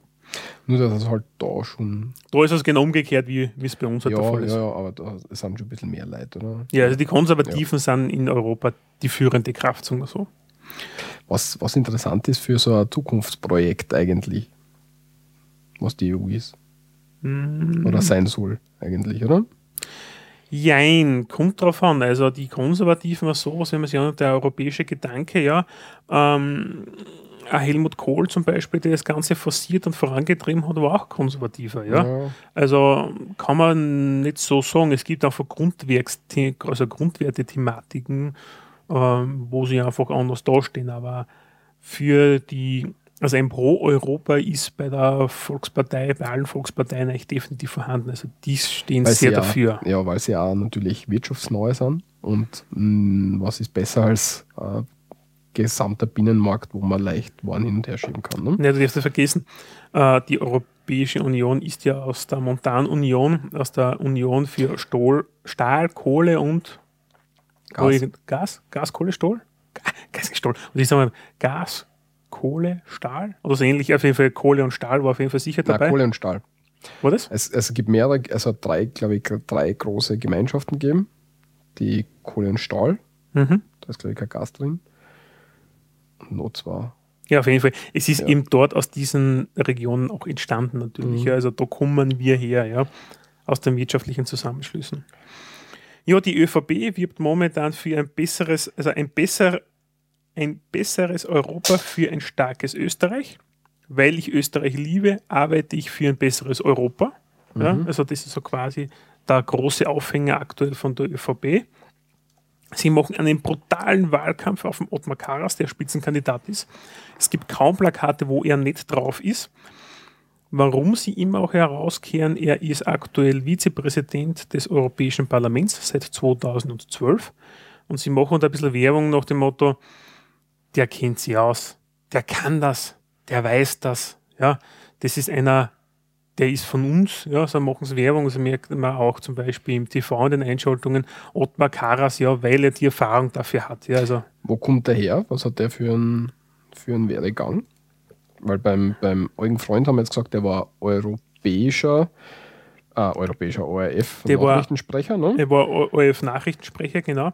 Und der Ottmar Karas selbst. Ja, schauen wir mal nach. schauen wir mal nach. Ist mir jetzt gerade auch eingefallen, dass das vielleicht interessant wäre. Ähm, er hat Politikwissenschaften studiert. anscheinend. Ist ähm, politische Laufbahn. Na, haben wir schlecht vorbereitet jetzt da. Beruflich war Angestellter Banken- und Versicherungsbereich und Generalsekretär bei Bundesländerversicherung. Generalsekretär seit 1999 Abgeordneter zum Europäischen Parlament und 2012 Vizepräsident Europäisches Parlament. Ja, also ist eigentlich ist er Banker, der was dann 2004 bis 2011 die EU war Vizepräsident und Schatzmeister der EVP-Fraktion. Ja, das heißt Schatzmeister, du, das ist ein cooler Name. also das ist einer, der tatsächlich dort sitzt. Das ist das, was ich vorher angesprochen habe bei der SPÖ, mhm. dass, sie, dass die SPÖ keinen nimmt, der schon im, im Parlament sitzt. Die ÖVP jetzt aber natürlich sagen kann, ja, unser Kandidat, der sitzt schon dort und der weiß schon, wie es abgeht und was dort mhm. passiert. Mhm. Was lustig ist bei den Plakaten zum Beispiel, also das ist natürlich etwas, das sieht man, das sieht man jetzt aber auch im Fernsehen bei den Werbespots, sie versuchen ein bisschen eine Regenbogenoptik momentan einzubringen sieht man immer unten links oder sowas von der Farbgebung her und sowas, ja. Und das ein bisschen mehr die Offenheit vermitteln, ja. Das habe ich irgendwo rausgelesen, ja. Das ist ein Regenbogen, ja, das kennt man ja aus anderen Bereichen des gesellschaftlichen Lebens. Ähm, so wollen sie sich ein bisschen, bisschen offen, wir stehen dafür, aber wir bringen auch die nötige Erfahrung mit, etc. Wofür sie ganz klar eintreten, ist ein Nein zum Austritt aus Euro und EU. Die europäischen Werte in Europa sind zu sichern. So war es immer und so ist es auch gut. Ja. Das ist, da merkt man das Konservative dann wieder heraus. Ja. Und die Hausarbeiten ähm, der EU sind, mh, hm, also sie wollen in Stürmen der Finanz- und Wirtschaftskrise haben sie getrotzt. Ja, das ist gut so. Ja, wir haben quasi Österreich mit Europa vorgepusht. Also der Werbe, also sie werben momentan eigentlich mit ihrer Vergangenheit und nicht mit der Zukunft. Das ist das, was die ÖVP derzeit macht. Ja. Mhm. Sie wirbt mit dem, was wir alles geleistet haben, aber sie wirbt momentan nicht mit Zukunftsprojekten. Ja. Weil sie halt momentan, ich weiß auch nicht, vielleicht nicht viel, was in der Pipeline haben. Das ist das Einzige, was ich mir vorstellen kann. Pipeline ist so ein Wort, das hasse ich wie die Pest, aber ist ja wurscht. Ja, es, es, ist, es ist halt so, ja. Also, ja, ja, ja, also das, das ist mir aufgefallen, ja. Ähm, wertebewusst, aber nichts Neues. Ja. Im Vergleich zu 2009, ähm, sie haben von der Farbgebung weiß-blau dominierend damals die Plakate gehabt, das ist heute auch so ein bisschen äh, was und haben versucht eigentlich Platz 1 zu sichern, war sehr, sehr unspektakulär, ohne wirklichen Spitzenkandidaten damals, also 2009. Es ist jetzt das, das sehr unspektakulär, finde ich, ähm, die Plakate sind also pro-europäisch, also blau-weiß, ja, kennt man ja von der europäischen Fahne, ja, mit ein bisschen Gelb drinnen, ja.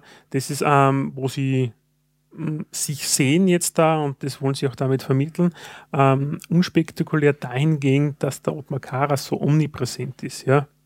Also ist es nichts an der, was, es sind keine Eyecatcher-Plakate jetzt da, ja. Das ist keine Eyecatcher-Werbung, was sie ja im Fernsehen machen. Man, bei den Werbespots, und wir kommen ja als nächste Partei schon darauf zu sprechen, ja, zu den Neos, es ist ja lustig, die Neos sind ja ein Phänomen, das es in Österreich seit sehr kurzem gibt in 2012 gegründet, 2013 erstmalig bei der Wahl angetreten und der ÖVP und den Grünen ziemlich auf den Schlips getreten sind. Und seit neuestem gibt es jetzt da Werbung. Ja, weil es ja im Fernsehen. in beiden Lagern fischen, ne? Ja, ja, zu gewissen Graden, ja. Und ja, nicht nur, alles wurscht, ja. Auf jeden Fall gibt es eine Werbung und da sind immer wieder, warum wählen Sie, und ich will Ottmar Karas, weil, ja. Und bei der letzten Wahl, weil, ja. Und fragen sie einen Typen, ja, was haben Sie, was wählen Sie? Ja, das letzte Mal Neos, aber jetzt Ottmar Karas, weil es geht um Europa. Und da habe ich gedacht, boah, ey, da, wie viel Schiss habt ihr davon, Stimmen zu verlieren, gell? Und ähm, da merkt man es halt momentan, ja, und das nehmen wir gleich mal als Überleitung jetzt da zur nächsten Partei, die Angst vor Neuen, ja, und das ist bei den Konservativen sehr, sehr groß. Also bei der ÖVP. Und das Neue in dem Fall ist in Österreich aktuell die Neos, die Pinken. Ich finde die Vorwahl ein bisschen eigenwillig. Ja? ja? aber andererseits die Farbe war halt noch frei. Muss man, also, man muss halt auch so sehen, weil ja. was nimmst du denn sonst? Braun ist schwierig. ähm, Schwarz haben wir schon, Rot haben wir schon, Gelb haben wir. Ja. Hm. Gelb hat früher das Leaf gehabt. Genau. Aber aus, aus, dem, also Teilen des Leafs sind ja jetzt auch in, in den Neos drinnen. Genau. Das Neo steht, ist das neue Österreich.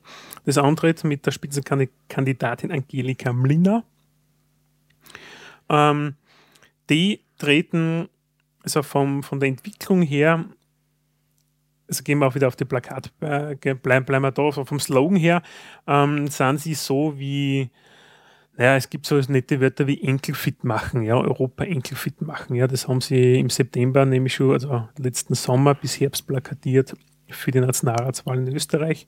Sie schreiben aber, packen wir es an oder über den Tellerrand schauen, auf nach Europa.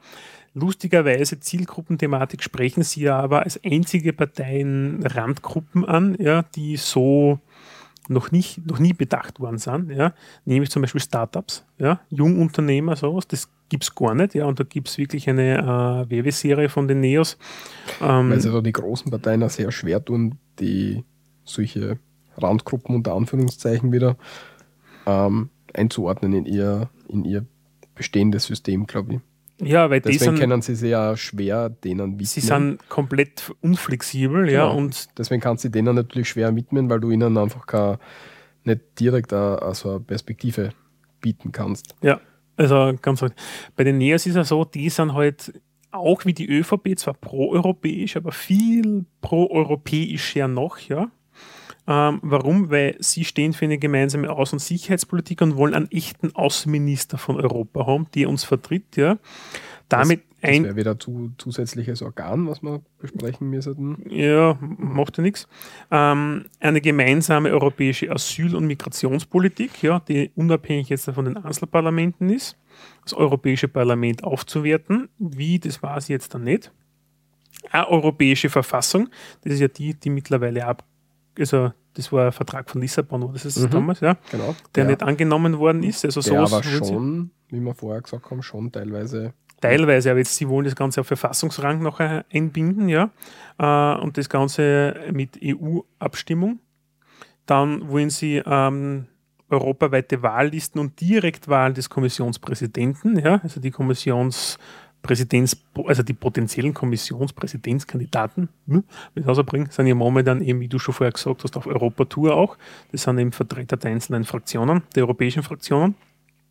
Und sie wollen die Entwicklung in eine Richtung Vereinigten Staaten von Europa, ja, mit starken Regionen, ja. Das ist so die Ausprägung, also was sie haben wollen, ja. Also sie wollen noch mehr die Grenzen gesellschaftlich und kulturell niederreißen.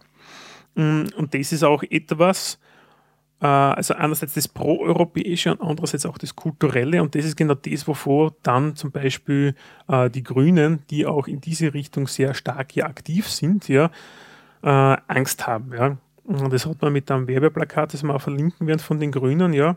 Die haben einfach die Grünen und die Neos gegenüberstellt. Wofür steht Grün? Wofür steht jetzt der Neos? Ja. Und wobei die Grünen da bei ein paar Punkte haben wir zurückrudern müssen nachher, weil es einfach wieder nicht ganz gestimmt hat. Ja, aber zum Beispiel ähm, ein Punkt war zum Beispiel Wasserprivatisierung. Grün nein, Neos ja. Studiengebühren, Neos ja, Grün nein. Ja, Mindestlöhne, Grün ja, Neos nein, etc. und so weiter. Ähm, und das war natürlich, und da merkt man einfach, ähm, eben wie vorher beim TV-Werbespot der ÖVP, der Angst vor den, vom Stimmenverlust, ja. Äh, und die Neos liegen ja momentan gemeinsam mit den Grünen gleich auf, so um 12, 13 Prozent, ja. Also, wir können später noch einmal so eine Hochrechnung herzeigen, wo es momentan aktuell steht.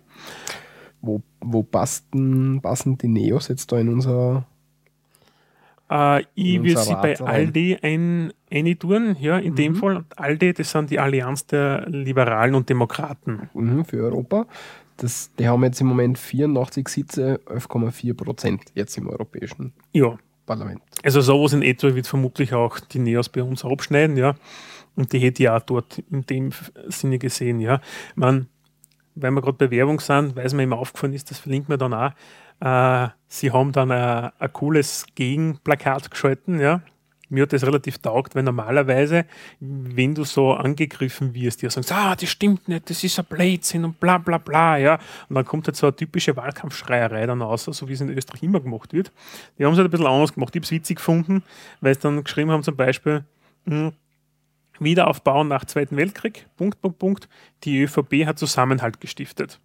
Nachhaltigkeit als Wert. Die Grünen haben Bewusstsein geschaffen und so weiter. Also es ist einfach so nach dem Motto ÖVP und Grüne gelobt, ja, und rechts schreiben es zu wie Grünen und ÖVP haben wir viel zu verdanken, aber neue Hürden brauchen gemeinsame Visionen und dann wieder das packen wir es an, ja, und dann halt Neos. Ähm, ich habe die Antwort recht witzig gefunden, ja, weil es halt einmal ein bisschen Alternative zu dem ist, ja. Aber von den Wertigkeiten her sind sie einfach definitiv stark pro-europäisch, ja. Ähm, und ja, also das ist einfach in diese Richtung. Und sie sind halt wirklich Alternative, wenn man mit Grün und Schwarz zum Beispiel nicht zufrieden ist. Aber auch natürlich auch zu anderen Parteien, wobei es halt schwer ist. Ja. ja, andere Parteien werden sich ein bisschen schwer tun, weil sie weil sie doch einen liberalen Ansatz haben. Und ein Sozial Sozialdemokrat hat halt nicht direkt einen liberalen Ansatz. Ne? Nee, es gibt schon, ja, gibt es schon auch, ja. Ja, aber in, in den großen Gebieten, würde ich sagen, hat der Sozialdemokrat keine liberalen Ansätze. Oder nicht, nicht in dem Ausmaß. Nein, in dem Ausmaß sicher nicht. Nein, dort unterscheiden sie sich. Genau. Und da, da, da, tut man sich halt ein bisschen schwer. Ja, das genau. ist dann auch die Abgrenzung. Und das ist das, was ich ja damals auch bei der Nationalratswahl-Sondersendung zum Beispiel gesagt habe: Grün und Schwarz kann gut miteinander. Und auch wenn es die Rot nicht hören wollen, Rot und Blau, ja, also die Rechtspopulisten, die Sozialdemokraten können von ihrer Wählerklientel und von etlichen ihrer Punkte sehr wohl miteinander, ja. Ja, wobei sie da halt auch etliche Punkte auch komplett gegenseitig ausschließen. Ne? Ja, ja, natürlich in diversen Punkten, ja, klar, Nona nicht bei Grün und bei der ÖVP auch. Also das ganze Umweltschutzthematiken und Wirtschaft etc., da sind sie auch nicht auf der, das, das ist genau das Gleiche wie zum Beispiel Migrationspolitik, ja, wo es bei Blau und Rot nicht zusammenpasst. Ja, aber trotzdem gibt es große Überschneidungspunkte, ja, und darum ist das für mich auch alles in meinen Augen sehr wohl koalitionsfähig, ja. Also das kann funktionieren, wenn sie die richtigen Leute zusammensetzen. Ähm, als nächstes kommen wir dann eh schon auch zu den Grünen.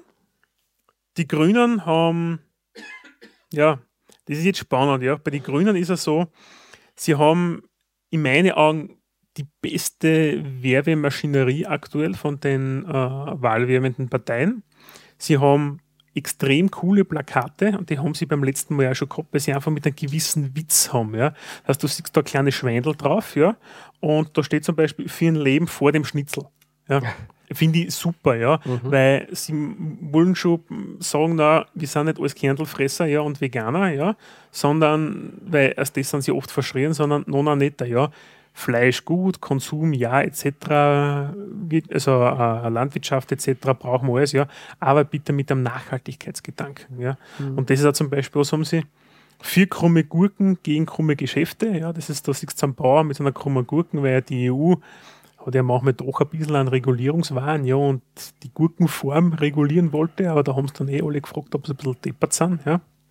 Ja, das ist tatsächlich schwierig, weil ja. es auf EU-Ebene einfach Sachen gibt, die also die EU kann Sachen regeln, wo, wo, wo, wo man glaubt, dass, dass es auf EU-Ebene einfach besser aufgehoben ist. Wenn man jetzt sagt, man möchte die krummen Gurken draußen haben, jetzt als blödes Beispiel, was ja. natürlich ein Schatz ist. Weil es logistisch zum Beispiel Platz spart, damit genau. CO2 einspart, ja. zum Beispiel dann wirst das, Dann wirst du das wahrscheinlich nur auf europäischer Ebene durchsetzen, weil wenn du dann Österreich sagt, okay, wir machen das und Deutschland sagt, nein, wir machen das nicht und was nicht, Spanien sagt, wir, wir, nehmen die runden Gurken, was auch immer. Da hat halt die, die Europäische Union halt so eine, eine Regelungsmöglichkeit. Und das, da schießen sie halt manchmal übers Ziel hinaus. Ja. Man darf aber auch nicht vergessen, wie viele Sachen sie regeln, die schon sehr viel Sinn machen. Haltet sie auf, auf, auf Vermutlich die Waage zwischen Schwachsinn und guter Idee. Ja. Und was man auch nicht vergessen darf, den Schwachsinn gibt es ja nicht nur auf EU-Ebene, den gleichen Schwachsinn haben wir ja auf nationaler Ebene auch. Ja, sicher, was auf national noch auf Bundeslandebene zum ja. Beispiel die Sachen gibt. Also das hast du überall, ja. Mhm. Mhm. Was aber, was jetzt, was mir beim grünen Wahlkampf auffällt, dass sie sehr oft mit ihrer Linie nicht, ähm, die, die Partei mit ihrer Linie nicht zusammenkommt. Mhm. Dass sie, dass Plakate kritisiert werden, dass sie in dem Wahlkampf irgendwie keine grüne Linie, keinen roten Faden finden, der einfach für alle passt. Das fällt mir schon auf, wo sonst die Grünen immer so ein bisschen ges geschlossen sind, ist in dem Wahlkampf einfach ein bisschen ein eine chaotische Stimmung, kommt mir vor. Ja, warum? Weil sie halt auch einfach bei der ÖVP wildern wollen und einfach bei den typischen Neos-Anhängern jetzt da wildern wollen und ein bisschen Sozialdemokrat. Also sie will, sie also die Grünen versuchen sich auf eine breitere Basis zu stellen. Ja. Und dadurch versuchen sie auf anderen Gebieten zu wildern und das gelingt ihnen momentan. Werbetechnisch ein bisschen mau.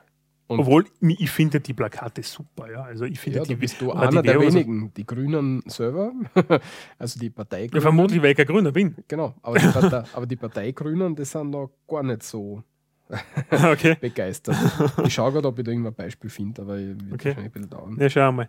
Ähm, ja, was, wofür stehen Sie jetzt vom Wahlkampf? Da Ernst okay. Strasser, Entschuldige, dass ich der, okay. der Ernst Strasser in zwei zum Beispiel die Grünen war. Sie haben ja ein Plakat gehabt, Menschen sind wichtiger als Lobbys, ja. wo der Ernst Strasser drauf war.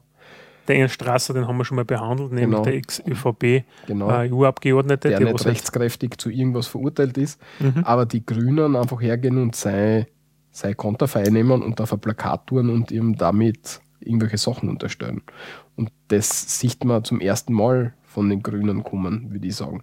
Naja, sie haben vermutlich eine neue Werbe seit zwei Jahren vermutlich, seitdem sind sie solche ähnlichen Werbemaßnahmen auch, also sie werden ihren Werbeberater gewechselt haben. Ja, und da so ein Dirty Campaigning, das entzweit die Grünen einfach komplett. Da ist halt auch öffentlich, wo sie grüne Spitzenfunktionäre ins, ins Internet oder in, in die Öffentlichkeit begeben und sagen, mit dem können wir überhaupt nicht umgehen. Ja, weil sie es nicht gemacht haben. Warum? Sie haben früher auch mit dem Spinzer-Kandidaten Alexander van der Bellen einen ähm, sehr rhetorisch gewandten, ähm, positiv denkenden Mensch gehabt. Ja. ja, und der war von ziemlich allen irgendwie. Ja, der war, gener war generell ja. sehr, sehr beliebt, ja, ja, auch bei den anderen Fraktionen ja, und bei anderen Wählern. Also der, der war ja der einzige Grüne, was gesagt hat, den will ich auch haben. Ja. ja. Also, ja. Aber das, aber das fällt mir auf beim Wahlkampf okay. der Grünen diesmal, dass sie ich eben. keine Grünen sonst. Also, ich kenne keine Grünen, die was grün wollen. Ja, wo auch nicht. Was jetzt? Egal.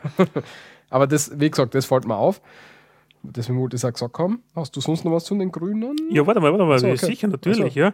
Ja. Äh, von der Wahlkampfthematik her, ja, äh, wofür sind Sie ein europaweiter Datenschutz statt Überwachungsstaat? Mhm. Ja, wilden Sie ein bisschen so in Piratenthemen teilweise. Für ökologische Landwirtschaft, Landwirtschaft ohne Pestizide und Gentechnik, so typisches ähm, Thema. Landwirtschaft. Land, biologische Landwirtschaft. Ja. Äh, Saatgutvielfalt, ja, das war auch das die Thematik, dass wir da ein bisschen zu sehr auf EU-Ebene vereinheitlichen. Faire Steuern statt mehr Steuern. Also sie wollen Steuerasen trockenlegen auch netter.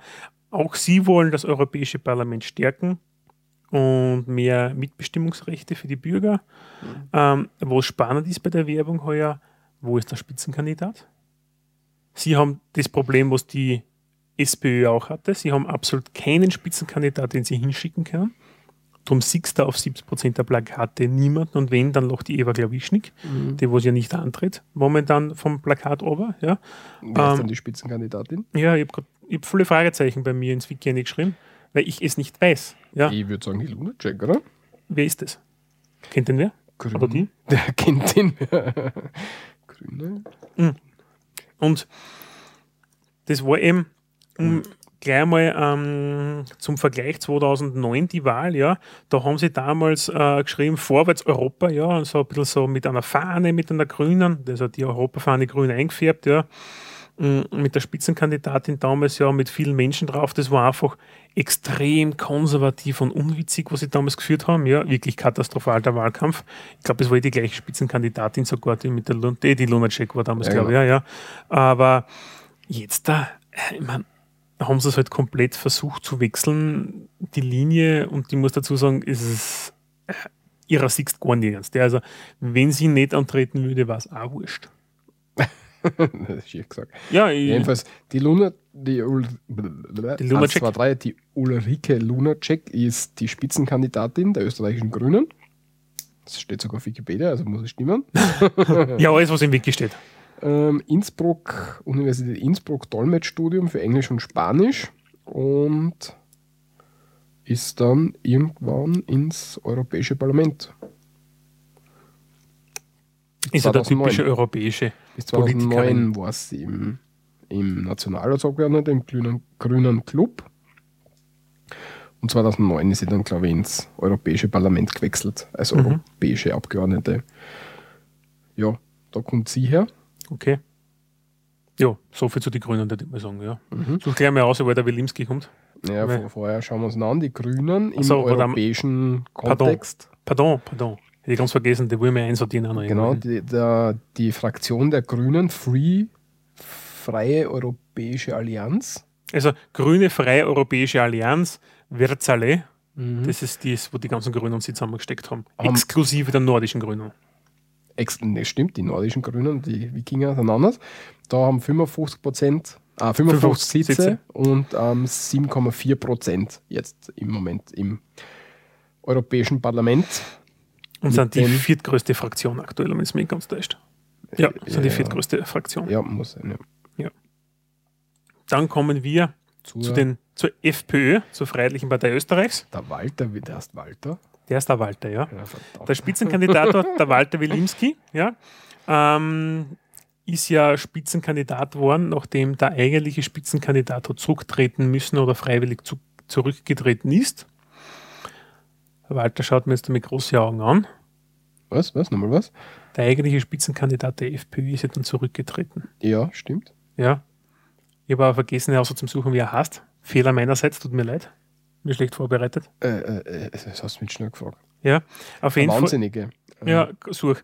ähm, auf jeden Fall, der ist, äh, grinst momentan von den Plakaten herunter, aber wer steht ihm zur Seite? Nämlich wie immer, wenn die FPÖ will, also irgendwas plakatiert, da, da hat sie Strache. Der Mölzer war es. Genau, der Mölzer, Entschuldige. Der Mölzer hat sich da der super. eigentliche Spitzenkandidat. Genau, der ja. hat sich super hervorgetan mit einigen Aussagen und deswegen haben sie dann, ist ja. er dann freiwillig zurückgetreten. Wir geben ihm jetzt aber keine Bühne Nein, für seine Aussagen. Ähm, der Walter Wilimski äh, grinst halt momentan vom Plakat oben neben HC. HC wie immer omnipräsent bei uns in Österreich, ja, egal worum es geht. Ja. Was Harald hast der? Das hätte mir gewundert, wenn der Walter heißt. Entschuldige, der Harald Wilimski. Mein Fehler. Das, das hat mich jetzt so gewundert, dass der Walter heißt. Okay. Harald hast du. Ja, okay. Ähm, ja, womit wären Sie? Wären momentan natürlich typisch populistisch, Halbierung der österreichischen EU-Beiträge, Abschaff, nämlich Schaffung von Asylwerbezentrum außerhalb der EU, kein EU-Beitritt der, EU, der Türkei, verstärkte Videoüberwachung an den Grenzübergangen, kein Freihandelsabkommen mit den USA, Stärkung, des, e Stärkung oder Beschränkung der EU-Binnenzuwanderung. Es ist ja etwas, was genau gegen die Europäische Union spricht. Ja. Äh, Volksabstimmung über Mitgliedschaft im Schengen-Raum und Anerkennung des Rechts auf Selbstbestimmung aller europäischen Völker durch die EU als Grund- und Menschenrecht. Also sie sind halt, äh, ein Punkt, den finde ich allerdings interessant, muss ich sagen, Stärkung der Kontrolle von Bankgeschäften und Schaffung der Möglichkeit von Bankkonkursen. Ja. Wobei ich mich natürlich frage, ich meine, erstens bin ich so ein Thema jetzt von einer FPÖ nicht gewohnt, wobei ich mich frage, was spricht dagegen, dass eine Bank Konkurs gehen kann? Nix. Ich glaube nicht viel was. Glaub, nicht viel was. Ja, also ich verstehe den Punkt nicht, aber ich finde es einmal spannend, dass so ein Punkt überhaupt bei der FPÖ irgendwo draufsteht. Ja, das wird halt so ein Punkt sein, wo sie, den sie aufschreiben, das sowieso möglich ist, aber den schreiben sie jetzt einfach einmal auf, damit, damit die Leute glauben, das ist sowieso nicht möglich und jetzt gehen, jetzt gehen wir alle zur ÖVP, äh, zur FPÖ. Ja, kann sein. Kann schon sein, ja. Walter, woher kommt der Harald? Der Harald war Pressesprecher hm, für, für, für so Kuratorium für Verkehrssicherheit, 91 Pressesprecher im Nationalratsgruppe der FPÖ. 2005 ist er Bundesrat geworden und ist 2006 dann Nationalrat geworden. Ja, also eigentlich ein österreichischer Politiker, den wir jetzt da nach Europa loben. Mm, von den ja, Slogan her. Wobei ich nicht glaube, dass der das will. Ich glaube, der muss einfach, weil der Mölzer ein Trottel war. ja, der Mölzer hat sich abgeschossen und haben es einen braucht, den vielleicht die Leute kennt. Genau. Wilimski kennt man, weil der ist neben Krickel der, der zweite Wahnsinnige in den Medien, der immer wieder umhupft, ja, wenn man hat sie Strache. Und sonst wird es ja wirklich essig. Also die, die FPÖ hat ja wirklich ein Personalproblem, weil der Strache alle anderen dermaßen verdrängt hat, ja. Und Stadler gibt es nicht mehr, dann Mölzer gibt es jetzt auch nicht mehr, ja. Westenthaler, wie wir schon wissen, der andere Wahnsinnige, ja, der ist ja beim BZÖ gewesen und dort gescheitert, ja. Also der Strache hat sich seiner Konkurrenten alle entledigt, aber jetzt hat er keinen mehr, dass er irgendwo hinschicken kann. Mhm. Und jetzt ist der Wilimski überblieben. Also ich glaube, Will, also es ist, glaube ich, durch die Medien gegangen, dass der Wilimski das eigentlich gar nicht wollte. Der wollte eigentlich lieber in Österreich bleiben. Ja, jetzt haben sie ihn halt. Noch, schickt man nach Europa. Der eh nicht will, ja. Super. Vom das, Slogan her, das ist wir, sind wieder, gut. wir sind wieder beim Reimen angelangt. Ja. Österreich denkt dumm, so viel EU ist dumm und Österreich zuerst und dann die EU. Ja? Und Fast gereimt. Ja, aber mit solchen typischen Werbeslogan kommen halt die Rechtspopulisten wieder daher. Mhm, die diesmal aber überraschend schlecht sind, finde ich. Ja, sie, weiß ich nicht, Früher waren die so eingängig, aber halt, diesmal sind die ziemlich sperrig irgendwie. Ja, früher haben zum Beispiel beim letzten Mal daheim statt Islam oder sowas. Ja, das, das ist eingängiger. ja, das merkt man sich. Aber jetzt ist es mehr so sperrig. Ja, früher also, haben sie diesen drei Wörter gehabt, das haben sie jetzt ein bisschen aufblasen auf fünf Wörter. Vielleicht deshalb. Da ist jetzt schwieriger, ja. Ähm, was ist das? Die FPÖ genau. ist gut bis zu drei Wörtern. bis zu drei Wörter. Mehr schaffen es nicht. Ja. äh, genau, was ich noch sagen wollte, ja, ähm, sie machen auch Denkzettelwahl, plakatieren sie ja, für Europa und SPÖ, ÖVP. Ja, also das ist das, warum sie auch das Nationale herauskehren. Das ist das, was ich am Anfang schon mal angesprochen habe heute. Was keinen Sinn macht auf einer europäischen Ebene? Nein, absolut nicht. Also kannst du vergessen, ja. Ähm, Vergleich zur Wahl 2009. Damals hat es geheißen Tag der Abrechnung und damals war auch der Mölzer als Spitzenkandidat mehr im Mittelpunkt als wie sonst. Ja, und als jetzt. Ja, jetzt da, also jetzt ist er gerade auf langen Urlaub oder so. Ja. Das warst du die Freiheitlichen. Die Freiheitlichen, wo siedeln wir die da an? Mm, Europa der Freiheit und Demokratie, das ist, hätte ich jetzt da gesagt, das ist das ECR, glaube ich. Na, Konservative und Reformisten? Na, also okay, dann eine weniger, eine mit 31 sitzen oder so. 32, Na, die nächste da, EFD. EFD, genau. Freiheit und Demokratie? Genau, das, da sind sie, ja. Genau, 32 Sitze, 4,3 Prozent gerade im Parlament. Genau. Dann kommen wir zu einem anderen Thema, nämlich mh, mm, zu einer anderen Partei, nicht zu einem anderen Thema. Oder? Nein, nicht zu einer Partei, sondern zu einem Wahlbündnis. Ja, ja stimmt, eins, okay. aber zu einem anderen Mitbewerber. Ja, wir so. haben ja diesmal drei Wahlallianzen, Wahlbündnisse, die antreten. Ja. Mhm. Die erste, die wir kurz behandeln, ist Europa anders. Das ist ein Wahlbündnis aus KPÖ, Piratenwandel und unabhängigen Kandidaten die äh, mit dem Slogan Sozialdemokraten wählen anders, wir können auch anders ähm, plakatieren. Also Europa anders steht dort wirklich im Mittelpunkt, auch als Werbeslogan. Sind 2009 nicht angetreten und kann man es nicht vergleichen. Damals war nur die KPÖ dabei. Mhm. Sie, da merkt man, dass die Vielfalt eigentlich, dass jede Partei sie ein bisschen einbringen kann nämlich Punkte wie Verbot von Vorratsdatenspeicherung und Verbot von grundloser Überwachung aller Menschen, das ist ein bisschen so Piratenthema, ja. Dann Ausbau nicht militärischer Einsätze der EU für die Lösung und Vermeidung von Konflikten. Das verstehe ich eigentlich gar nicht den Punkt, warum der da drinnen ist. Hätte ich mir nicht gedacht. EU-weite Volksabstimmung wollen sie Rücksicht auf Umwelt und Zusammenarbeit bei der Wirtschaft. Hm, Arbeitszeit soll verkürzt werden bei gleichem Lohn, das sind wir die Kommunisten, und ein neues Steuersystem, das was aber nicht wirklich näher beschrieben ist, wollen sie auch einführen. Und sie haben eigentlich keinen Spitzenkandidaten, sondern Doch, jeder von. Den, den Ehrenreich, Ehrenreich. Ja, das ist der Piraten-Spitzenkandidat. Na, das ist der Spitzenkandidat vom Wahlbündnis der ist für das Bündnis der Spitzenkandidat. Die haben sich darauf geeinigt, dass er, ah, haben sie, okay, das ist dann bei mir, für alle spricht. Okay, das ist bei mir untergegangen, während sonst, wenn du auf die Homepage schaust von dem Wahlbündnis, mhm. oder von dieser Wahlallianz ist es ja, mm, ist von jeder Subfraktion quasi ein Spitzenkandidat da. Mhm. Und der, wie ist der Ehren, Ehrendings? Ehrenreich? Ja. Das ist so ein eigenartiger Mensch. Die kenn, die, also die kennst fast wählen, wenn nicht der tut wäre. Also ich kann es nicht wählen. Der ist total eigenartig. Das ja, okay, na, also. Ja. ja, so viel dazu. Also die kann man nicht vergleichen, die kann man auch schwer da einordnen, oder? Ich habe keine Ahnung, wo die dann einpassen würden, ja. Also entweder zum Thema bei den Fraktionslosen, ja. Ja. Oder ansonsten ähm, eher noch vielleicht bei der europäisch linke, nordische grüne Linke, dass sie dort vielleicht einpassen würden, ja.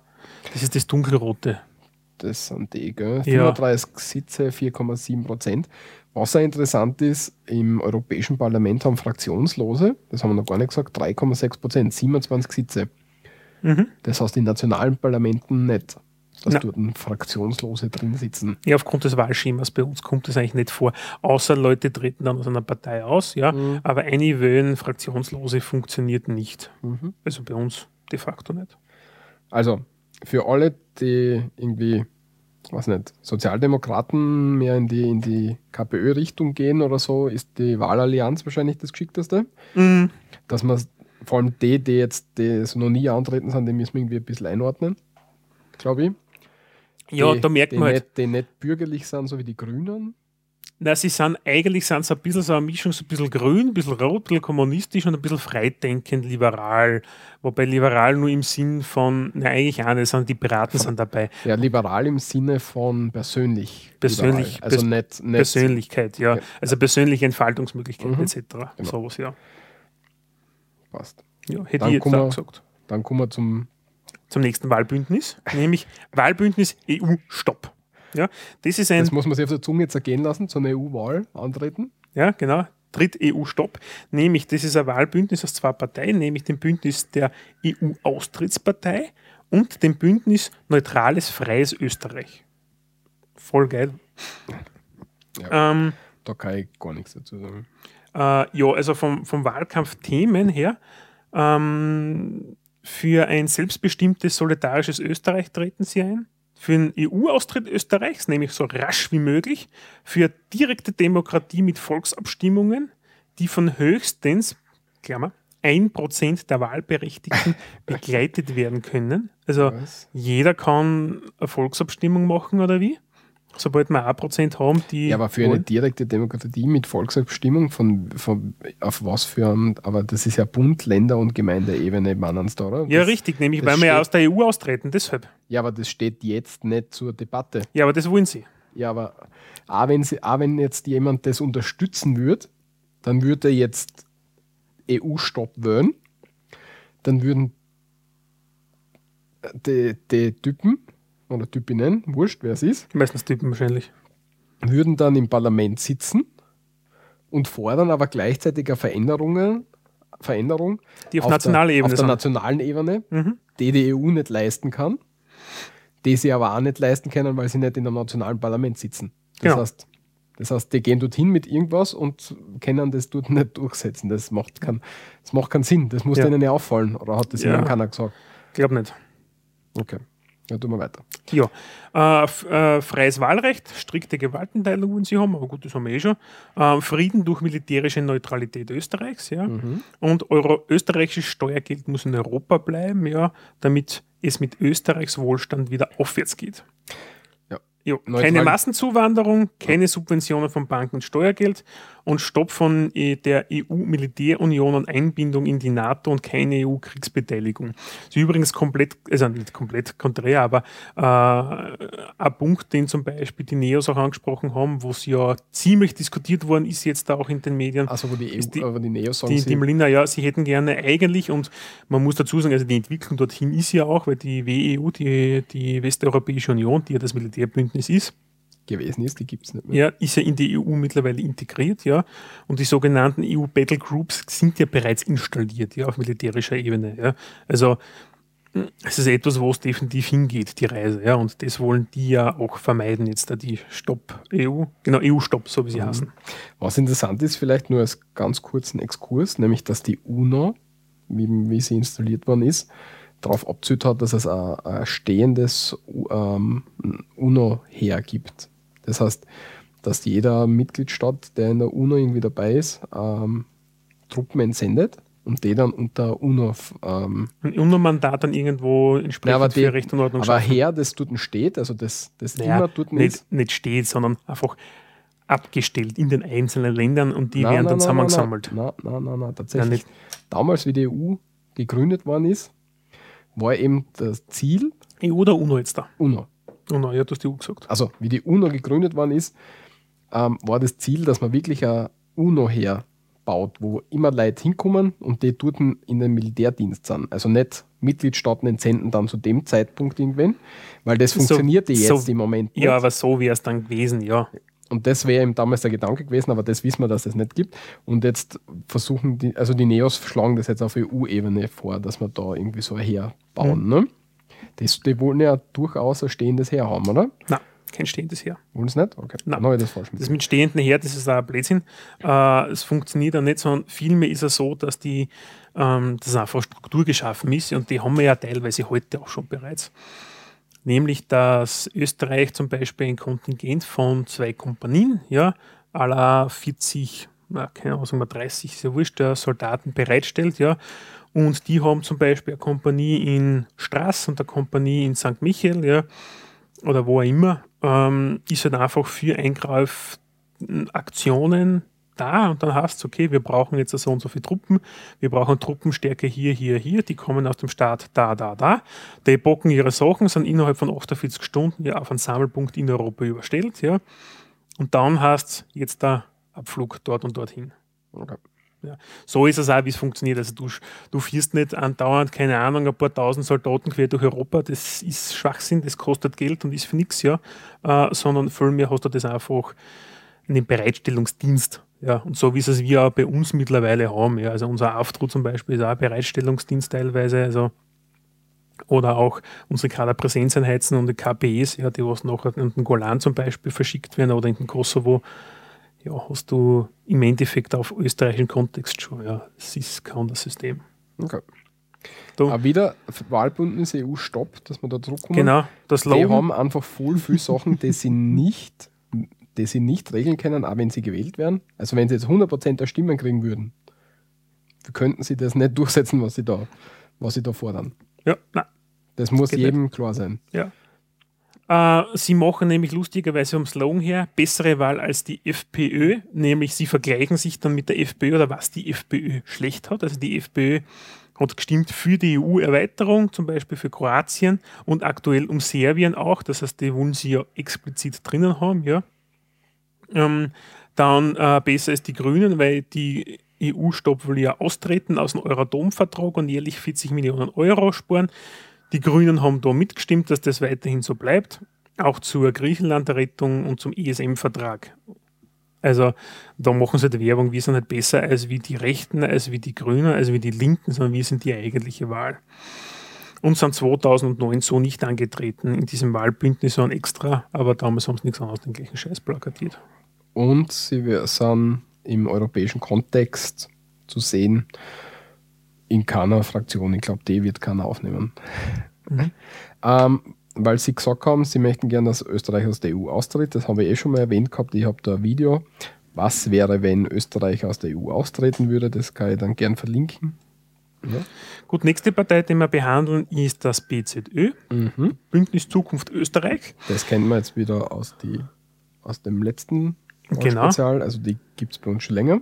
Genau, das ist eine Abspandlung von der FPÖ, damals unter Jörg Haider, sind mittlerweile ein bisschen in der Vergessenheit äh, angelangt, muss man sagen. Ja, also mit diversen Skandalen, mit dem eigentlich de facto Pleitestatus des Bundeslandes Kärnten und Co., wo sie eigentlich regiert haben, nämlich mit absoluter Mehrheitszeit, weiß fast.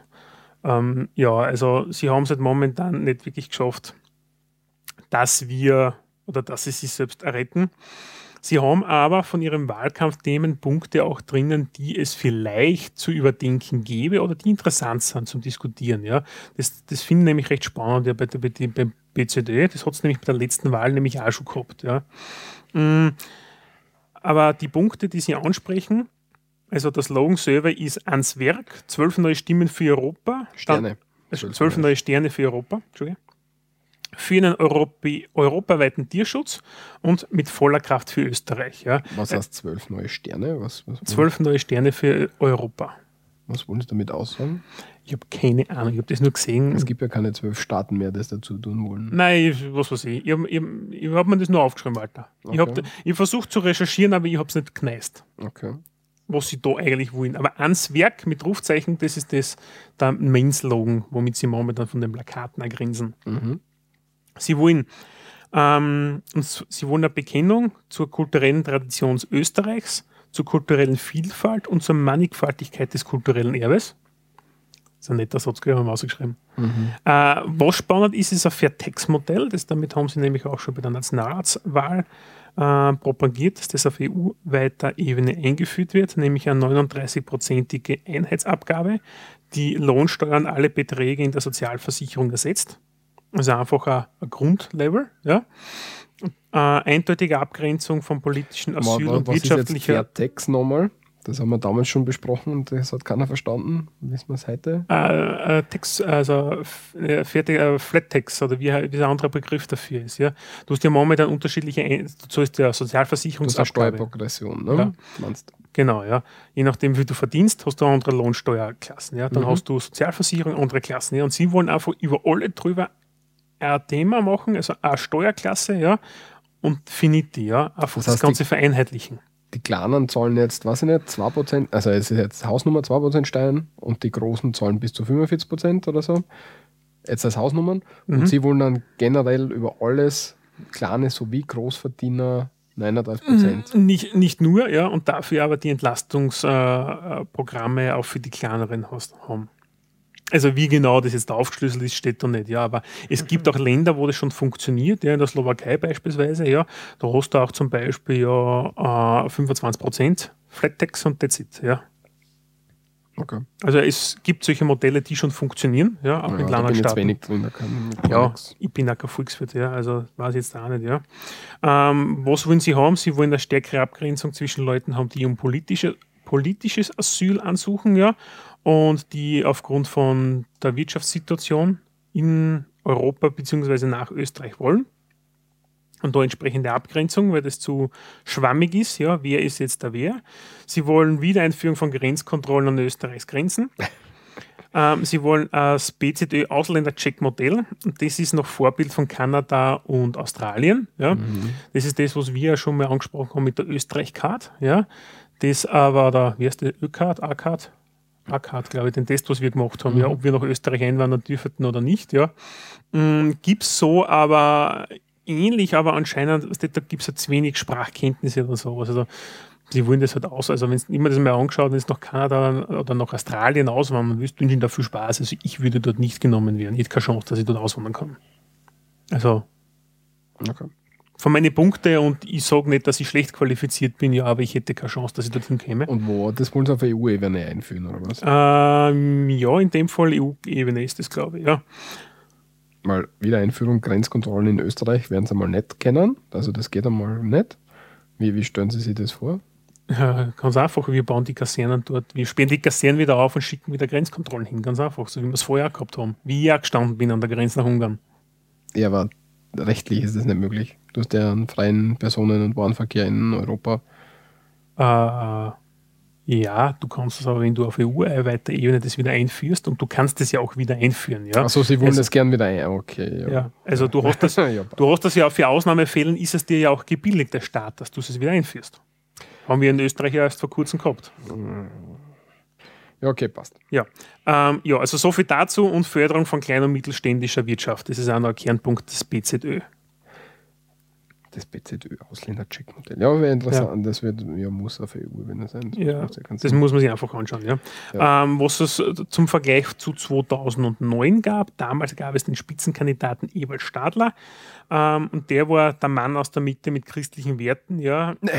und sie haben immer so eine Subline unterhalb drunter gehabt, aber alter Locht wegen, wegen dem nächsten Punkt dann vermutlich. Ja. Mhm. Nämlich unser Volksanwalt für Europa. Warum? Der Ewald Stadler war damals auch Volksanwalt ja, in Österreich. Ähm, ich bin mir gar nicht sicher, ob sie es geschafft haben, eigentlich, äh, ob, wir jetzt da, ob sie vertreten waren.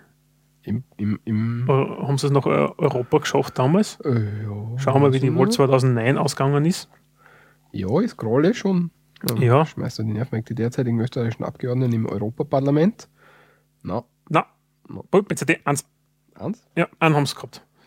Ewald Stadler, parteilos. Ah, ah deswegen, deswegen. Der Stadler, der war als parteiloser also, dort. Also der Volksanwalt war dort, hat alles gut funktioniert offenbar. Das heißt, sie haben die 4%-Hürde geschafft. Und es ist alles besser geworden in der EU, das heißt, der Ewald Stadler hat total gute Arbeit gemacht. Ja, genau. Drum ist er aus dem BCD. Sarkasmus, natürlich. Ja, drum ist er aus dem BCD rausgeflogen. Genau. Oder gegangen, das weiß ich nicht. Es führt uns nämlich zur letzten Partei. Ja, aber halt, halt, halt, oh, halt, halt, halt. Wo kehren die da rein? BZD? Wo kehren die da im europäischen Kontext hin? Ja, nach, ja, nachdem dort steht freier Abgeordneter, muss er fast bei den freien Abgeordneten sein. Aber, naja, nein, nein, aber also, wahrscheinlich bei den, äh, wie ist denn die? EFD? Äh, Europa der Freiheit und, na, Demokratie, na. Wie heißen denn die, die Engerding? Die Reform ja, Konservative und Reformisten. Nein, auch nicht. auch nicht. Ich hätte sie eher bei, bei der Allianz der Liberalen und Demokraten oder ansonsten bei der Europa der Freiheit und Demokratie eingeordnet. Eins von den zwei. Okay. Aber sie sind so Twitter, so Twitter-Partei eigentlich. Sie passen in beide nicht ein, ja. Und darum sind sie entsprechend fraktionslos gewesen, ja. Okay weil jede dieser Fraktionen ist eigentlich mit einer österreichischen anderen Partei äh, vertreten und da wollten sie sich abkapseln, nehme ich mal an. Okay. Ja, und dann kommen wir zum letzten. Genau, das letzte und das ist also zum letzten und das, das letzte. und das ist auch, äh, auch wieder das dritte Wahlbündnis, das wir heute ansprechen, nämlich das Wahlbündnis REKOS, Reformkonservative Ewald Stadler CPÖ. Die ja. Christliche Partei Österreich. Die CPÖ ist die Christliche Partei Österreichs und der Ewald Stadler ist Einzelperson. Mm. In, in Personal, also die Partei ist mm. Ewald Stadler in Personalunion. ja, kann man so sagen. Ja, boah, also jetzt äh, es ist ein bisschen eine harte Bretouille. Ja. Der Ewald Stadler ist ein Ex-BZÖ, Ex-FPÖ und der absolute Spitzenkandidat. Mhm. Vom CPÖ eigentlich, ja, weil, so kann man es ruhig sagen, weil das Wahlbündnis REKOS basiert auf der CPÖ, also auf der Christlichen Partei Österreichs, auf dessen Struktur und der Stadler rennt halt Vornummer. Sie fokussieren sich komplett auf die christlichen Werte und die konservative Ausrichtung Österreichs. Mhm. Und dann habe ich einen Satz ausgeschrieben. Die abendländisch-europäische europäische Werteordnung. Genau, die, die abendländisch-europäische Werteordnung fußt auf der christlichen Glaubenstradition, der griechischen Philosophie und dem römischen Rechtssystem. Mhm. Ja, also sie wollen wieder back to the roots, also ja. Reform konservativ, ja, bitte ja, verändern wir nichts. Das Rechtssystem ist eh okay, das haben wir ja. eh weiterhin. Ja. Ähm, dann, sie wollen absolut, sie empfinden es als falsche Haltung der EU, die Ablehnung des Gottesbezugs in der Europäischen Union, mhm, mh, weil bekennende, Euro, bekennende europäische Christen sind für sie die ähm, Kernessenz der EU. Ja. Sie sind äh, gegen die Förderung der von Abtreibung und Euthanasie, Genderideologien, ja, und Privilegien von homosexuellen Partnerschaften, das verstehen sie gar nicht. Und für sie ist es ein Wahnsinn, dass es eine Kriminalisierung der Meinungsfreiheit bei Gegenmeinung gibt, mhm. nämlich Tatbestand der Verhetzung bei Homophobie. Und so weiter. Äh, bin ich mir nicht sicher, ob es das überhaupt gibt. Wenn ja, ist es natürlich zu hinterfragen. Ja, Meinungsfreiheit und Verhetzung, ja, das ist immer so eine Sache. Also, das ist schwer, ja. ja also, Verhetzung was nicht, weiß ich nicht. Ist ja eng umschrieben. Was, bin ich mir nicht sicher. Also Verhetzung selbst ist ja eigentlich wirklich ein, also Verhetzung selbst ist ein Tatbestand, ja. Äh, als Frage ist, wie, wie eng sieht man das jetzt da, ja, diesen Begriff. Da ja. ist, da ist die, die, die, Auslegungssache ist doch vermutlich ein bisschen schwammig, hätte ich gesagt, bei den Kollegen dort. Außerdem schreien die immer gern. Die schreien ja. ja sofort, wenn irgendwas ist. Es ist alles ungerecht. Ja, was sie, äh, sie sind vehement gegen jede Form von Steuern auf EU-Ebene. Ja? Und jedes Parlament hat einfach kategorisch seine eigene Budgethoheit und wir sollen uns gegeneinander nicht helfen. Ja, also der eine Staat zu dem anderen nicht unter die Arme greifen und den wieder aufbauen können. Sie sind, sie wollen. Jetzt weiß ja, wo die Fragen bei der Wahlkabine herkommen. Ja, sie wollen dezidiert äh, kein EU her und ersatzlose Abschaffung des EU-Gerichtshofs in Luxemburg und, lehn, und sie lehnen den europäischen Haftbefehl ah, ja, ab, nämlich Justizpolitik gehört zum Kern der nationalen Souveränität und muss gesamthaft renationalisiert werden. Das klingt sogar so, wie er redet. Ja, das hat er ja geschrieben, das sage ich noch. Aber ersatzlose Abschaffung des EUGH, ja, okay. Slogan ist, wehrt euch, ja, genau. Wehrt euch, damit pla plakatieren sie und zwischendurch sieht man Stadler. Man sieht ihn eh ja. Aber ja, es ist ja der Partei, die kriegt halt ein Prozent der Stimmen oder unter ein Prozent, ja. Das ist ja die, was die, also die christlich christliche Partei Österreich sowieso kriegt, ja, weil die eigentlichen konservativen Christen, ja, die rennen sowieso zur ÖVP, weil das ist die Bauernpartei, weil das sind schon immer hingelaufen, ja. Also da irgendetwas Neues zu schaffen, tun sie sich schwer, ja, weil sie sich nicht wirklich abgrenzen können von einer FPÖ, ja, von einer ÖVP und sowas. Und das ist das, was halt andere Parteien dann teilweise schon schaffen. Ja, nicht umsonst sind die Grünen rausgekommen, ja. Nicht umsonst haben sie jetzt die Neos geschafft, ja. Und nicht umsonst hat es teilweise auch das BZÖ geschafft, weil es sich von der FPÖ abgrenzen konnte, zeitweise. Ja. Mhm. Das ist aber auf nationaler Ebene. Genau bei der Wahl geht es jetzt um die EU-Ebene. Ne? Ja, aber ich wollte nur sagen, also, und sie können sich von den anderen Punkten nicht abgrenzen und. Ja, Sehr gut. Also, ja. Ja. Vergleich zur Wahl nicht angetreten bei der letzten 2009. Ja, so ist es, ja. Und die braucht man nicht einordnen, das wird keinen Sinn machen. Ja, die sind Fraktionen. Nein, wohl, die kann ich sogar recht einfach einordnen. Achso, die bei der eigenartigen Truppe. Genau, bei den europäischen Konservativen und Reformisten. Also die passen perfekt bei ECR, oder? Die ECR, ja. 54, 54 Sitze, 7,3 Prozent. Ja, ja 7,3 Prozent der Stimmen haben sie derzeit. Ja, vielleicht sollte man sie dann nicht so. ja, also in Österreich kommt halt keiner dazu. Vermutlich, ja. ja. Das bringt uns nämlich auch vielleicht schon, wenn du gleich überleiten willst. Ähm, zu den ähm, Hochrechnungen. Hochrechnungen, die ersten, die es gibt. Äh, soll ich das da umschieben? Gib es mal auf, auf einem anderen Bildschirm, damit ich aussicht. Das ist fein, ja. Und zwar, wir bleiben einfach bei der letzten, hätte ich jetzt einmal gesagt, ja. Mhm. Und zwar, äh, die letzte ist jetzt da vom Gallup, ja. Genau. Um, ähm, und zwar, da schaut so aus, dass es eigentlich einen Dreikampf gibt um die Spitzenposition, mhm. nämlich die ÖVP, die SPÖ und die FPÖ rittern alle so 24 bis 21 Prozent, wobei die SPÖ momentan vielleicht noch eine Stimme mehr hat als wie die anderen, von, also prozentmäßig, ja. Ähm, die FPÖ holt massiv auf. Ja. Haben wir vorher nicht gesagt, dass die SPÖ Wahlsieger war bei der letzten Wahl? Das stimmt, da haben wir Chance geredet, dass die ÖVP war auf Platz 1. Genau, ja. Dass wir das gleich berichtigen, weil sonst haben wir wieder böse Kommentare. Ja, Fehler unsererseits. Mhm. Entschuldigung, die ÖVP auf Platz 1. Die, die SPÖ, Entschuldigung, könnte schaffen, dass sie auf Platz 1 kommt. Mhm. Ähm, wundert mich mit dem Spitzenkandidaten ein bisschen, hat aber damit eher zu tun, dass die ÖVP-Wähler abwandern da, werden irgendwo anders hin. Ne? Genau, also die ÖVP-Wähler werden ganz sicher abwandern und nämlich zu FPÖ und zu den Neos auch, ja, wohingegen das BZÖ, ja, das einfach die Stimmen komplett verlieren wird, ja, und einfach die Prozenthürde nicht mehr schafft von 3%, 3% ist die Hürde, damit sie einziehen können. Und auch Hans-Peter Martin, der nicht mehr antritt, ja, muss man auch dazu sagen, ja. Ähm, die wandern sicher jetzt zu Grünen, Neos und FPÖ. SPÖ wird circa gleich bleiben. Auch. Wird spannend werden, glaube ich, gell? Ja. Mhm. Ja, okay. also das ist das, wo das Ganze hingeht, ja. Und ähm, ja, schauen wir mal, gell. Wir haben jetzt dann vielleicht noch einen ähm, Link oder etwas, das wir noch ganz kurz zum ja, Abschluss bevor wir, bevor wir noch so Ah, der Walter hätte noch ein bisschen was zu Thema. Uh, oh, ist es schon. Nein, es ist gar nicht so schlimm. Ähm, wählen dürfen bei uns ja ähm, Leute ab 16. Das ist auch bei der EU-Wahl so. Mhm. Dazu muss man wissen, dass die Wahlen der EU nicht auf EU-Ebene geregelt werden, sondern das auf die einzelnen Mitgliedstaaten abgetreten wird. Und eben wie bei uns, wie es bei uns so eben ist, mit 16 darf man wählen gehen. Das heißt, wir werden einige Erstwähler haben wieder, Herren, nehme ich an. Mhm, ganz sicher. Und was interessant ist, dass wenn man jetzt zum Beispiel ähm, Unionsbürger ist und nicht in seinem Heimatland ist, man auch ähm, in dem Land wählen darf, wo man gerade sitzt. Mhm. Was so Sinn macht, in meinen genau. Augen. Und da habe ich mir jetzt äh, bei der Statistik Austria nachgeschaut. Wir haben im Moment ähm, EU-Staaten, EWR und Schweiz ungefähr 598.000 ähm, Leute in Österreich. Also nicht im Moment, 1.1.2013 die Zahl. Mhm. Nur, dass wir es ungefähr einordnen können, wie viele. Also, halbe, also sagen wir mal, circa eine halbe Million Menschen sind bei uns, ja. Wobei mhm. natürlich die Schweizer nicht äh, berechtigt sind zu wählen. Genau, genau, aber nur, dass wir Schweizer sind 15.000 also 15.000 Schweizer leben in Österreich? Anscheinend, ja. Halleluja. Was standen die bei uns? Wollen nicht wir alle zu sein haben?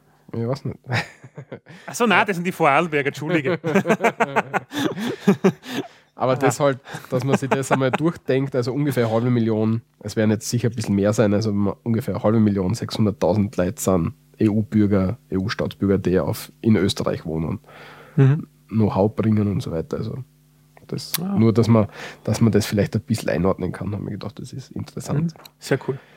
Gut, und dann kommen wir zum letzten Punkt. Da müssen ja. wir wieder ein bisschen scrollen. Nämlich zum Thema Links. Der Walter hat zwei mhm. Links äh, vorbereitet für uns. Genau. Oder für uns alle in dem Fall, ja. Mhm. Das erste ist was wiss, wissentlich, wiss, wie sagen das? Äh, Etwas man, zum Thema Wissen über wo die das EU. Wissen abgefragt werden kann, ob man, ob man sie auskennt. Ob ihr uns zugekehrt habt. Ja, so will ich das nicht. Jawohl. Die erste Frage kann ich Die erste Frage kannst du beantworten, zum Beispiel, weil wir da jetzt das ja. erklärt haben. Ne? Und mach das einfach durch. die zweite Frage auch, sicher schon. Das sind zehn Fragen. Also, das ist, also wenn ihr uns zugehört habt, ja, dann könnt ihr, und zwar, das ist nämlich ein Link vom der Standard online, da geht es darum, um das Wissen über das EU-Parlament abzufragen und ist umgeschaut, so wie von diesen zehn Fragen können Sie wahrscheinlich achte beantworten mit dem Wissen, das ihr euch jetzt durch uns ja, angeeignet habt. fünf Fragen, tatsächlich fünf Fragen durch unseren Podcast. ja, bitte. Welche ist ja. die stärkste Fraktion? Haben wir auch. Wo ist denn der? Da? Ja, der Walter macht das nämlich gleich mal online. Steht den EU-Parlamentspräsident. Oh, das haben wir nicht erklärt. Ah, das macht Ja, ja. Da Magst kann man. Hm? Nachtrag? Nachtrag? Nachtrag. Ja, wer macht denn das? Ja, keine Ahnung. Ich habe gedacht, du weißt das auswendig, gell? Parlamentspräsident. Bin mir nämlich jetzt gerade nicht sicher. Ja, gut. Präsident des Europäischen Parlaments, damit man keinen Schaß sagen, gell? Ja. ja, wenn das wieder mal da stehen hat irgendwo, gell? Da. Na, was? Nein, ob ich weiter scrollen. Liste. Da unten, der Martin Schulz. Martin Schulz, SPE, genau. Das ist einer davon, der jetzt gerade herumturnt. Gut, das ja. können wir jetzt auch beantworten. Wo ist jetzt das? Ist ja wurscht, ja. Mhm. Uh, auf jeden Fall, um, ähm, da gibt es jetzt so ein nettes Quiz, sind zehn Fragen und die können einfach mal drüber schauen. Ja? Also wer stellt da die. St ja. Ich, ich, möchte das jetzt fertig machen. Ah, nein, Walter hat uns okay. hört mit zu. Okay. Und das zweite ist, wenn man, nicht, wenn man sich nicht unbedingt sicher ist, wen man wählen will, dann gibt es wieder ähm, eine, eine Möglichkeit, weiter seine, also seine, seine Möglichkeit einzuschränken oder sich ein bisschen zu informieren. Genau. Und zwar wahlkabine.at, das ist, glaube ich, jedem bekannt. Da gibt es jetzt auch eine ähm, Wahlkabine, eine Wahlumfrage zur EU-Wahl 2014. Wir schlagen vor, ihr verwendet es so, ihr seid euch nicht sicher. Ihr möchtet gern einkreisen, wer für euch vielleicht interessant ist. Dann heißt, das heißt, ihr geht dann auf Wahlkabine.at, führt die ähm, macht sind 25 durch, Fragen, ja, das ist 25 Fragen durch. Und dann kommt, kommt so ein ähm, Barometer außer, wer für euch interessant ist und über die könnt ihr euch dann mehr informieren. Genau, also das ist eigentlich das, was am, am sinnvollsten ist, ja. Mhm. Weil Oder man informiert sich schon zu den Fragen. Zum Beispiel, wenn jetzt eine Frage kommt, wo man sich denkt, pff, da weiß ich gar nichts drüber, dann kann man sich dahingehend ein bisschen, ein bisschen informieren. Ja. ja. Also ja. so würden wir vorschlagen, dass das am besten genutzt wird, glaube ich. Ja, also es ist jetzt kein, kein ja. nur weil das du jetzt außerkommt, du möchtest jetzt unbedingt, was ich nicht, Neos werden, dann solltest du nicht unbedingt Neos werden, sondern die noch ein bisschen vorbereiten. Ne? Obwohl es ja lustig ist, weil das, was ich ja vermutlich wählen werde, ja, du da rauskommt, nämlich. Das ist ja das Spannende. Und es hat eigentlich, wenn man die Programme und Ideologien dann immer durchgelesen hat, hat es eigentlich bei mir lustigerweise meistens sogar gestimmt. Ja. Also die bei Überschneidungsquote ist bei mir eigentlich zu 80%, 70, 80 Prozent meistens. Ja, bei mir auch, aber ich würde die, die jetzt rauskommen sind, nicht unbedingt würden, ja, tatsächlich. Aber sonst wäre es ja. Ja, finde ich lustig. Also es ist nicht so schlecht, muss ich sagen. Mhm. Ja. Mittlerweile gut gemacht. Das ist ein guter Algorithmus im Hintergrund. Cool. Ja, äh, ja, Waldkabine.de gibt es wieder, hat inzwischen Finanzprobleme. Ja, ähm, wissen wir jetzt nicht, ob das irgendwie gelöst war. Es war, hat, war ja mal kurz, da, kurz davor, dass es abgestrahlt wird, aber ich glaube, da hat es Sponsoren anscheinend gefunden, die ja. das Ganze jetzt wieder verlinken. Mhm. Aber sei es wie es sei. Okay. Gut, das war unser Wahlspezial. Diesmal nicht so lang wie das letzte Mal, nur zwei Stunden. Ja, und keine weniger. vier Stunden irgendwas wieder. Ja. Ja, wir haben ja jetzt nicht die Parteien komplett vorstellen müssen, das haben wir ja schon mal gemacht gehabt. Ne? Genau, ja. Wenn es jemanden interessiert, ja, diese Parteien im Detail könnt ihr bei der 4 Stunden 22 Sondersendung ja, aus dem September nachhören. Mhm. Ich empfehle es euch nicht. Ja. ich schon durchaus, immer nachhören. Das Ganze soll nur als Hilfestellung gedacht sein, wie wir ja am Anfang schon gesagt haben. Ähm, macht euch ein eigenes Bild. Ja. Aber nur, dass ihr ungefähr seht, wer antritt, wie es, wie es funktioniert und so. Und vielleicht das, der Überblick über die Organe am Anfang, ja. was in, in der EU so passiert. Gut. Dann sagen wir danke fürs Zuhören. Ähm, Kommentare und so weiter immer gerne gesehen im Eintrag im Blog zur Sendung auf www.srmd.at oder wenn ihr wollt, schickt uns eine E-Mail an kontakt.srmd.at. Die E-Mail kriegen wir dann beide. Ansonsten sind wir auf allen möglichen. Und müssen uns dann wieder abstimmen, wer schreibt zurück. Genau. Oder wir schreiben beide unabhängig voneinander zurück, das ist immer ganz witzig dann. Ja, kommen auch oft unterschiedliche Aussagen. also so ein Marketingkonzept bauen wir ganz nach außen. Ähm, Nein, lieb gesagt, wir haben kein Marketingkonzept. Aber an, wir, ja. Ansonsten sind wir noch auf den, den typischen sozialen Medien vertreten. Facebook, Twitter, Up.net. Das war's, glaube ich. Gell? Ja, Up.net, das gibt's noch? Ja, gibt's noch. Okay, cool. Ja. Jo. Und ja. Und auf iTunes liken. Jo, wir haben schon einen Kommentar auf iTunes. Bitte unbedingt bewerten und liken und ja, Punkte geben. Ja, am besten gleich fünf Sternchen, ja, damit wir irgendwie vielleicht einmal bei iTunes gefeatured werden. Ja, Finde ich cool. gefeatured, weiß ich nicht, aber Ja, ja das ist, Das- wenn, wenn alle das- unsere Hörer das machen, dann wären wir es, ja. das stimmt. Dann sind, wir, das. dann, dann sind wir in der Rubrik Hören Sie jetzt drinnen, ja, und das Ja. wäre schon cool, ja. das. Ja, das wäre super. Gut, das war's. Hm, ansonsten noch was? Na, Na, dann hören wir uns das nächste Mal, oder? wenn es wieder hast, so retten wir da. Auf Wiederhören.